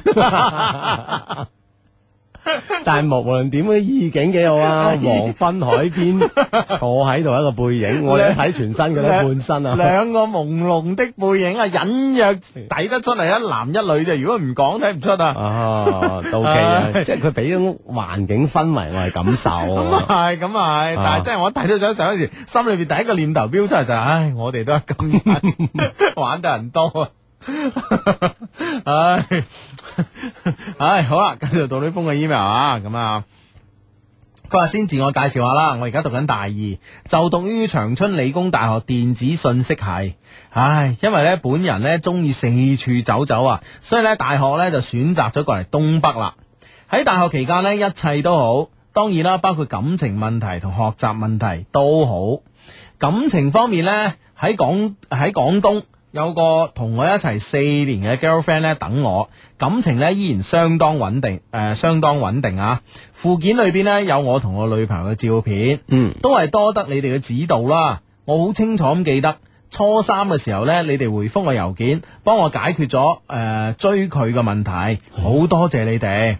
係係咪有啲咁嘅 事？哇哦係 但同時都好抱歉啊，我冇接受你哋大學見嘅理論，但我呢，一直呢對師弟師妹呢灌輸你哋呢個理論。 哈哈喺學習方面呢，我堅持一句啊，I want to know 誒咩咩，I want to know something from 嗯 anything，but I don't want to know anything from something 啊，咁啊。嗯哼嗯哼，我想啊，嗯，咁樣啊，即係從咩啊？從任何嘢度學到嘢噶嗯嘛？啊哈，另外呢，我當然咧會學好自己嘅專業啦，而家呢，我已經攞咗兩，我我已經攞咗兩次啦，都係獎學金啊，總算呢，冇喺東北丟你哋嘅架。嗯哼啊，哇，真係好好好威喎吓！系啦，好，繼續啊，半點報時之嚟之後翻嚟喂。嗯，好，咁啊，繼續啊，呢封嘅 email，咁啊，呢封 email 咧就誒講到咧，我哋個 friend 咧吓，即係冇喺東北丟我哋假咁啊，嗯真係哼，都好好威。威啊！讀書都 OK，攞晒獎學金噶嘛。嗯，佢喺呢呃度咧，誒、值得提到嘅係咧，誒、嚟到呢度嘅廣東老鄉咧，居然大部分咧都有聽你節目嘅、喎，而且咧都係元老啊，嗯嚟、到東北，我一直咧都 down 你節目嚟聽啊，大家都掛住星期六、星期日晚可以實時收聽你節目嘅嗰啲日子啊。哈哈，可以見到你哋嘅影響力之大啊，已經波及北角啦，咁啊，诶啊，即係去到北方啦，咁啊。嗯，哇，諗下而家嘅北方真係開心啊，千里冰封，萬里雪飄啊，诶，哎係啦，正 係嘛。正係嘛？咁樣更可喜嘅係呢，每次呢，我喺宿舍呢，誒、呃、誒公放你哋嘅節目嘅時間呢，我哋班誒、呃舍友呢，同學呢，都好認真咁聽啊！佢哋呢，喺度好努力咁樣學緊粵語，而你哋嘅節目呢，已經成為咗粵語嘅標準教材啦。 好誒喺呢度呢，我可以向你哋匯報一下東北女生嘅情況啦。哎诶， 一句話咧概括晒誒、呃一句話咧概括總體情況，就係、皮膚靚、身材正，個個至少都係一百六十零嗯咁。皮膚正，身材诶，皮膚靚啊，身材正啊，係個個至少一百六十零噶。係啦係啦，係啊係啦，完全符合聯合國推出嘅 S 型身材啊！係而且修長添啊！哇，人生啊！不過呢，佢哋嘅性格呢，同東北嘅東北菜嘅風味一樣啊，辣咁啊咦！嗯啊啊東北都食辣嘅咩吓？ 辣咁嗯係樣，啊性格都幾火爆啊！因為幾，因為即係幾诶咩，直來直去啊嘛嗯吓，唔知咁啊樣嘅率直啊嘛。系啦，問下 Raymond 啦，啊， 唉哎你問真係啊，真係。系當然啦，其中不乏一啲咧外貌與內涵兼有嘅美女。哇，如果你哋喺度咧，就肯定橫掃東北靚女領域噶啦。如果你哋有需要，盡管開聲，小弟咧一定幫你哋帶回極品啊！另外呢，亦都希望呢喺你哋節目推廣之下呢，可以為廣東嘅男生開拓新嘅界女市場呢，作出一番具有歷史性意義嘅貢獻啦。尤其呢，對於大學城呢啲性飢渴嘅重災區咁 樣，錯哇！即系居然自己考到東北就笑我哋嘅大學城啊！啊係啊考下呢個人真係我哋嘅大學城嘅學生係知識飢渴嘅重災區。係中啦，文咪都唔 啱，好似咁樣講，好似啲教授冇料咁。唔係即係佢哋去到咧，就係嗰啲求知欲望好強，好強好強好強係啦咁啊， 係嘛，搏命咁樣求學係嘛，系啦系啦，咁係樣啦係係啊咁啊，好咁啊，轉入正題中嘅正題啦。而家我大二，已經係時候好好為自己嘅未來呢，好好作一番嘅打算啦。由於大四畢業之後呢，我第一個選擇呢係去英國留學。我知道啦，對於留學嘅問題呢，你哋係比較清楚嘅咁樣。啊點解係呢？啦，可能因為我哋有好多海外嘅 friend 嗯啊，哼特別其中一部分喺度讀緊書啊咁樣， 嗯嗯嗯。嗯哼，希望幫到你啦，希望幫到你啊，咁啊咁樣誒、呃我打算去嗰時咧讀商科或者咧係經濟類誒、經濟類專業嘅研究生，應該係一年時間左右啦。但我目前咧，我唔係好清楚出國嘅一啲程序。嗯，首先誒、雅思報名嘅程序係點樣㗎？咩時候報啊？喺邊度報啊？另外咧，我想申請就讀呢個曼徹斯特大學，呢條可以睇波啊！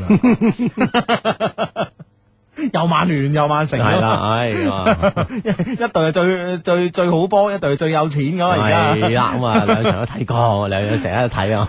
係咯係咯係 啊，咁但係佢想，我想知道咧，就話佢想問呢啲嘢咧，其實我相信喺網上都可以查詢得到啊。嗯嗯嗯嗯譬如我哋誒雅思嘅程序啊，幾時可以報啊，等等啊。嗯我喺網上完全可以幫到你啊。係係嗱，我想報讀雅诶咩呢個 曼徹斯特大學，應該咩時候開始向學校嗰邊申請呢？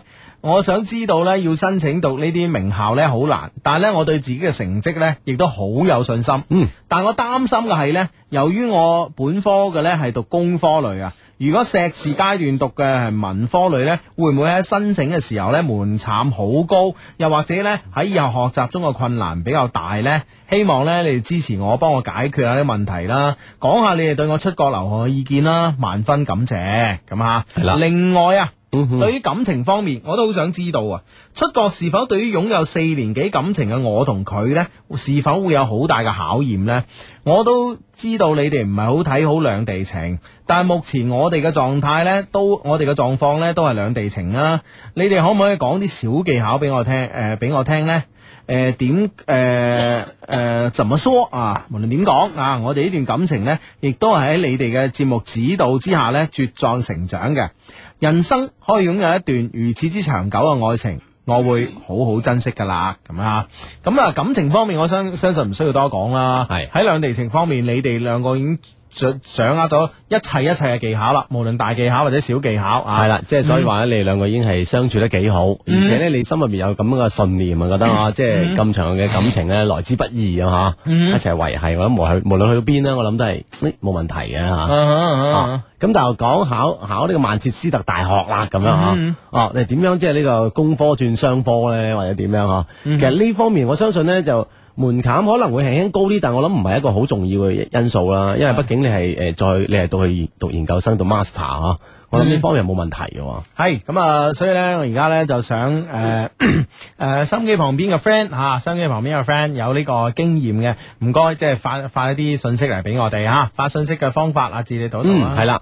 中國移動、中國聯通以及中國電信用户咧，都係用呢個方式嚟編輯短信嘅。先撳英文字母 L Y Y，再加上內 容，發送到一零六二零六八六一零六二零六八六咧，我哋就會收到你俾我哋嘅短信噶啦。嗯，好，咁啊，呢班 friend 咧發短信俾我哋啦，講飲講食噶吓，佢話大學城低迷群咧，依家喺貝江打邊爐啊，哇，我哋已經食得好飽啦，仲有好多嘢食、喎。喂，诶、诶，搵、個 friend 過嚟幫手解決下問題啊，快啲過嚟啦，咁啊，貝江，你知唔嗯係知啦貝江喺邊度啊？唔知喺大學城嗰邊咯，啊大學城嗰邊咧，南亭啊、北亭啊，誒、或者係出到嚟配江啊，呢邊好多嘢食噶，哦係啊，係啦，咁我相信咧，如果就係又聽緊節目嘅喺附近嘅 friend 嗬，嗯誒嗱一聲 join 埋去講個暗號，你就誒有餐食啦。係啦，係啦，係咁啦，啊啊，正啊！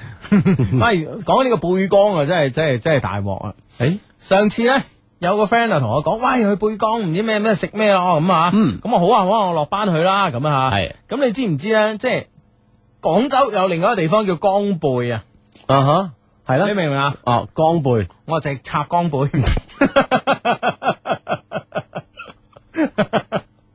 去到邊檔啊？啊邊邊檔冇嘅喂，我喺邊度啊？喺背江唔係江背咩？所以所以呢啲地呢啲地名真係累死人啊！有時 真係。唉唉，真系唉，啊原來咁樣係嘛？嗯咁有時咧，真係話可能聽其實其實其實唔關聽唔聽得真嘅事啊。嗯哼，係咪你對江背嘅地點太熟咧？咁樣啊，咁、我對背江都熟係噶，嘛？嗯係啊哦即係咁樣，係啊，真係熟就可以混淆啊，係嘛？係啦，嚇真係越熟越越容易為淆啊。就好似有時啲男女關係咁樣，點樣呢有有時同個女仔好熟。嗯，咁你就覺得，誒、即係將佢嘅關係呢，男女嘅關係同朋友之間嘅關係呢，就好容易混淆啦。嗯哼，嗯，啊，係啦。其實好朋友呢，拍拖其實未必好嘅。係嘛？就好似呢個短信咁。佢話我同個女仔好似好好兄弟咁，但有時候幾曖昧，同佢一齊好開心。有時我都幾懷疑自己係咪應該同佢開始咧咁樣。誒、就係、呢種咁嘅關係啦，太熟啦咁啊。係啦，係啊係啦。哦，其實其實唔唔使懷疑嘅，好多時候係咪大家知㗎嘛啲事，水到渠成咁樣。啊，係兄弟就兄弟，係情侶就情侶咁樣啊。嗯嗯嗯，係啦，哇！等到而家呢，好似暫時呢，仲未有呢、個啊去英國留學嘅呢啲信息翻到轉頭啊。嗯咁我相信呢，誒、即係係去英國留學，特別係曼徹斯特大學留學啦，咁啊，咁樣誒、最權威嘅意見呢，應該喺英國嗰邊嘅。嗯而英國嗰邊嘅 friend 呢，應該呢就係誒聽日朝頭早先至呢。會誒，而家佢哋係朝頭早啦啊嚇，應該係聽晚啦，即係我哋聽日朝頭早啦，佢哋呢先會 down 節目嚟聽嘅。咁係所以咧，如果嗱英國嗰邊嘅 friend 咧聽到啦，如果咁啱又有曼徹斯特大學嘅 friend 聽到咧，啊就唔該咧喺我哋嘅官方論壇發一發帖啊。嗯好啦，我哋嘅再講講啦，我哋嘅官方網站咧係呃誒呢個 loveq.cn。loveq.cn 嚇，L O V E Q dot C N，係或者係 loveq.com dot C N 都得嘅咁啊吓，咁咧就上到去之後咧，我哋有個社區論壇嘅，社區論壇嗰度咧就有有一版就叫做诶、呃海外傳知己，咁啊海外傳知己咧就係俾所有我哋喺海外嘅 friend 咧上去發帖嘅，咁啊吓，咁咧所以我哋呢個 friend，我哋嘅 friend 啱啱诶發呢個 email 嚟，呢、個 friend 咧你可以喺上上嗰度睇，我相信咧應該咧我哋海外嘅 friend 會好熱情嘅答覆你嘅吓，系啦，或者咧個誒更加可以，我就可以上一上去呢度咧，就可以發一發你嗰陣貼，將啲問題咧就喺上面發一發咁嚇。嗯相信嘅回應咧應該會更加多啦，更加快捷啦咁啊嗯嚇。係啦係咁啊呢個 friend 問下我哋大學城有個低迷群咩？咁我都要入話我知嘻嘻咁樣。好，咁啊你都係同樣啦嚇。同樣可以上我哋嘅官方網站啊，loveq.cn 或者係 loveq.com.cn 啊，上邊呢就揾一揾咁啊，誒、呢、個社區論壇嗰度啦，揾誒、我哋有一個版叫做聚 Q 好玩，就聚晒啲 QQ 群喺嗰度玩嘅，咁啊、嗯叫做聚 Q 好玩，咁啊喺度喺嗰度問一問啦，即刻有人覆你，我相信係啦，嚇睇一睇啦，你想睇下邊個群，你誒覺得誒幾有興趣喎，你咪加加佢哋咯咁嚇。啊，咁啊呢誒呢個呢個 friend 就咁樣講，佢話我咧就係就係一個學生啦，即係好中意一個人，但係我唔知點先開始打動佢，點先去追到佢咁樣啊，即係啱啱開始階段啦，暗戀到明戀咁啊。嗯啊，喂，點樣打動一個人係咪真係要有行為咧？最少喺佢面前成日一樣多啲啦，係嘛？一樣嗯就唔啊叫行即係為即係呢嘅呢個詞，雖然我覺得用得唔係太好，但係講俾大家聽就係呢個行動你要做啦。咩叫咩叫打動咧？打動啊咧就係喺佢诶，無論係诶心理上或者生理上咧，嗯好需好需要一诶一個幫助嘅時候咧，而你好喺喺呢個咁適當嘅時候咧，適時啊誒出現咗，而且咧幫到佢，咁先可以打動佢。係嘛？嗯咁就所以咧，你就要揾到呢啲機會啦嚇。係啊，譬如話天頭凍，佢好凍嘅時候咧，你遞上一件褸咁樣吓；嗯落雨嘅時候，你遞上一把遮，咁諸如此類。哦啊，咁先可以打動佢。喺好適當嘅時候做一啲適當嘅事，而呢、個呢件事咧，可以令佢深深地感動咧，先至叫打動啊嘛。啊！啊嗱，呢個 friend 有啲急啦，係佢話低低嗰班友仔喺貝江邊度啊，我去啊，我係港外噶，貝江已經喺眼前噶啦，快咁 樣講啊，咪過咗龍啦，係咪先？嗱快講，快講，快講！啊貝貝江邊咩咩檔口咁樣啊，係係係係檔口名咁啊，係嘛係，？我相信嗰度打邊爐都唔止一檔嘅真係。我諗肯定大把啦。喂，跟住呢個 friend 真係有有人咩喎？有人覆我哋咯。係佢話萬千先生大學咧就唔係幾難入嘅，我之前都被錄取咗，不過冇去，可能揀第二間啦嚇。嗯佢話你你研究生讀咩科咧唔係問題，外國嘅大學咧主要睇你本地大學嘅推薦信同埋你寄俾佢嘅資料嘅啫，咁樣。啊哦，讀咩科咪就關鍵你，咦推薦你嘅信啦，啊，同埋你嘅資料啦，咁樣。嗯嗯嗯嗯嗯哦，咁啊，誒，哇，幾好啊嚇！呢個 friend 犀利啊，唔 去。哦系咁啊！诶、呢、個呢、個 friend 話嚟自雲浮啊，佢話相低老豆咧今日買一台奧迪嘅诶诶買一台新車啊，奧迪嘅 Q 七啊，啊哇太爽啦！爽下咁啊係啦，哇！如果你想佢再靚仔啲咧，介紹你啊，诶、嗯你阿你老豆咧就換一套嗰個 S Line 啊。奧迪嘅 S Line 嘅呢啲大包圍啊，成嗰啲嗰啲配件啊，仲爽啊！我同你講嗯啊，咁老豆係啊，你揸定我揸啊？老豆，我想你爽啫 嘛，咁樣啊。你嘅咪真係我嘅咁，衰 仔 啊！係啦，唉咁啊，好咁啊呢個 friend 咧就低神急救啊，個女仔出咗國三年，我哋咧分手都诶、呃、幾年啦咁啊，诶、我對佢咧仲好有 feel，半年前咧我再表白啊咁樣诶咁、樣哦诶诶咩啊？啊，我應該繼續表白嗎？咁嘅英文變咗啲爛字啊！唔係佢話佢咁樣，佢咧就話咩咩誒話聽唔聽誒，到我頭先有啊嘅係頭，佢話而家而而家翻咗嚟，即係即係出咗國之後，而家又翻咗嚟啦，哦應唔應該表白好咧？咁樣哦，你睇到邊度咁叻嘅你？係啊，咧呢度咯。哦，嗱，佢佢而家啊翻翻嚟啊嘛，啊佢話我應該繼續表白嗎？咁樣啊，哦，咁啊繼續咯。嗯，半年前表白失敗咗，而家誒翻到嚟仔身邊或者眼前喎，係啊，係啊多啲留佢玩啊，成啊，我相信佢都即係誒誒出咗一段時間翻嚟，都好多嘢新鮮感啦，係咪嗯先？啊，哇，應該啱㗎啊嚇。系啦，就喺身邊，嗯我諗即係呢呢種打動嘅機會就多咗好多啦，係咪先？嗯哼，嗯哼。嗯希望係啦，咁啊系。好咁啊！呢、個 friend 嚟自佛山，佢啱啱咧識到一個中意嘅男生，落課咧晚上咧我哋一齊行誒、呃行過翻嚟兩次，點樣先可以令佢誒、呃主動揾我一齊走咧？咁啊，主動揾你一齊走啊，嗯你可以你可以主動揾佢嘅啫，係咪先？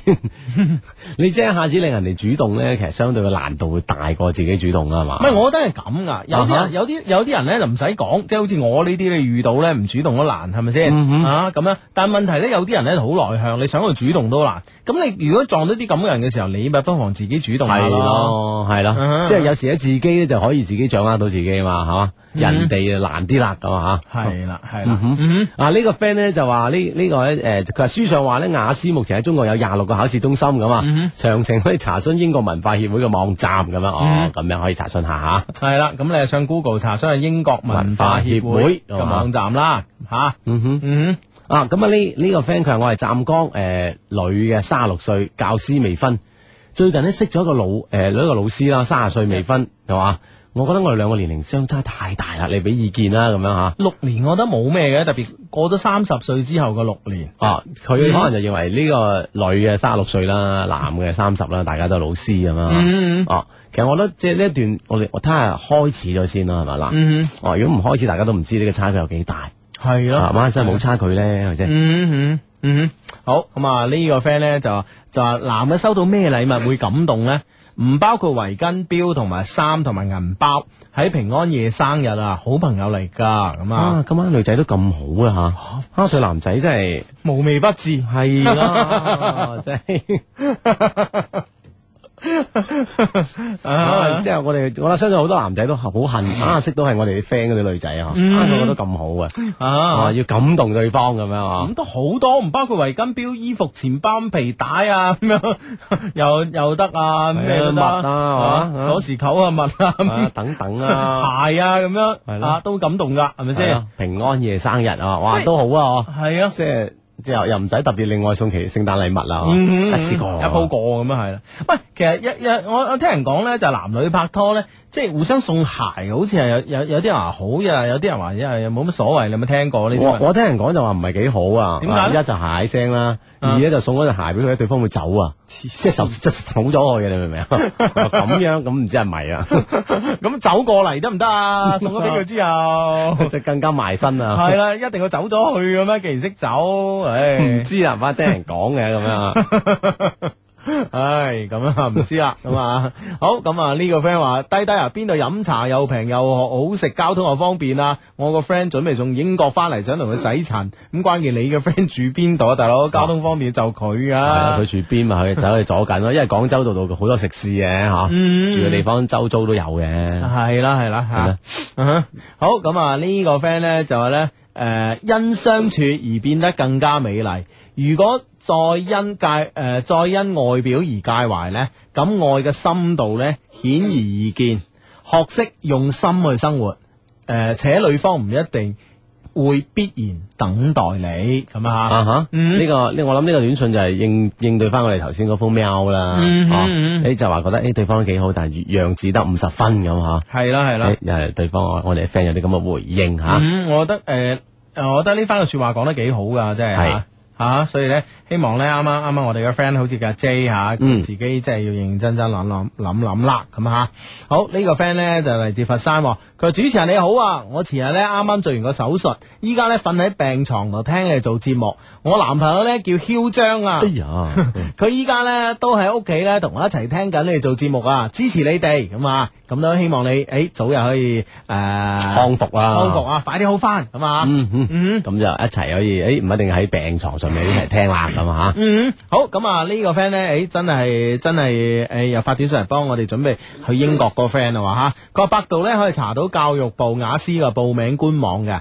網上報名網上交錢㗎。至於報學校咧，可以諮詢下留學中心，誒、免費俾意見。委託佢哋搞咧，先要收錢嘅。我而家都申請緊過去英國㗎，咁樣嚇。嗯哼，係啦，咁啊，即係想辦呢啲手續嘅 friend，可能大家都誒知道誒要有啲咩程序啊，咩手續咁樣吓。嗯哼，嗯哼，係啦。啊，其實英國幾誒、我覺得英國咧都幾啱我去嘅誒點點解咧？吓、啊，點解呢個國家會你覺得幾啱你去咧？我覺得有兩類人咧好適合去英國嘅，啊啊啊啊，一個咧就中意音樂嘅，嗯一一班咧就中意足球嘅。哼，係嘛嗯，啊啊係啦，音樂、足球咁樣啊，係啊呢兩樣嘢咧就啊就幾吸引啊，音樂、足球、網球、高爾夫，系嘛，全部都應該好掂噶嘛。所以就覺得幾啱你去啊。系 啊，OK 啦，OK 啊 啦，系唔系啊？我真系我我我听啲朋友咧，即系喺英國讀書啊，翻嚟同我講噶，英國咧求其你即係你得閒冇事做咧，你即係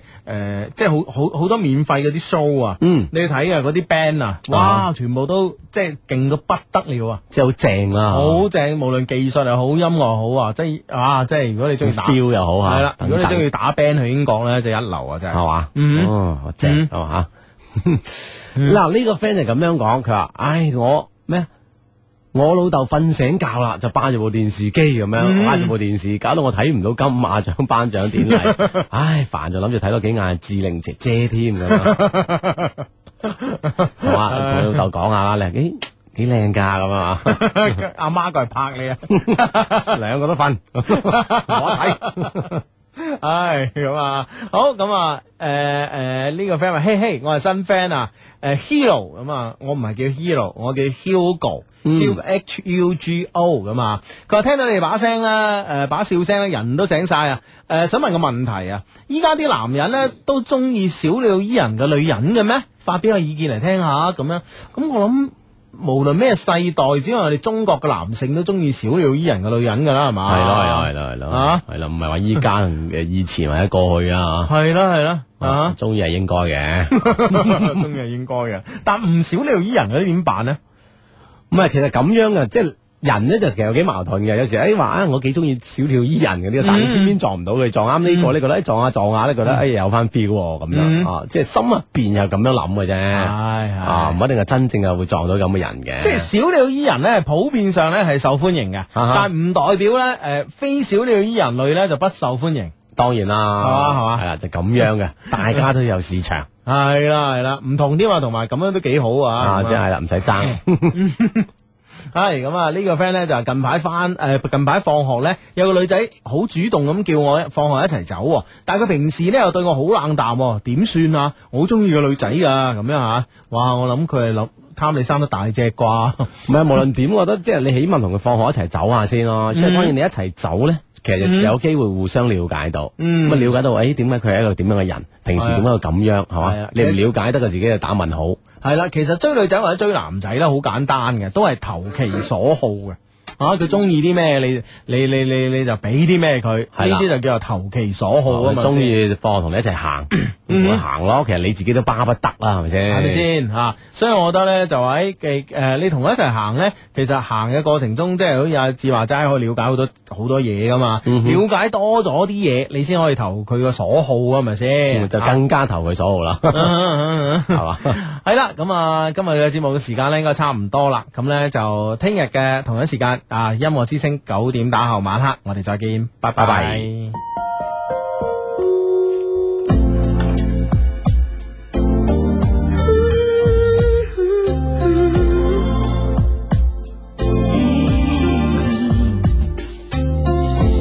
數不下唔稀巧碰，深宵有點嬲抖戰於棉被，快感到一杯苦澀的甜美，人們共享的氣味，記起你。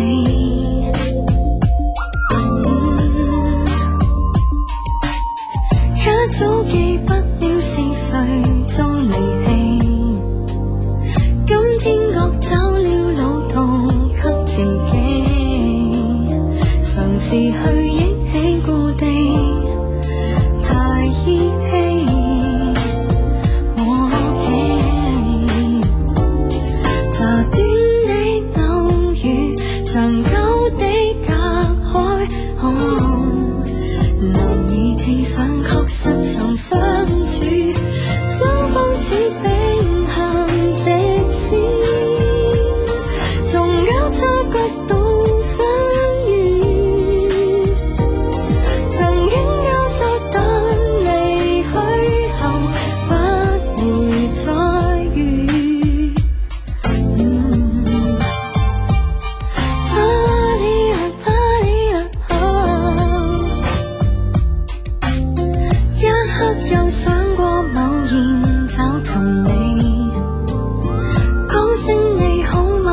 前，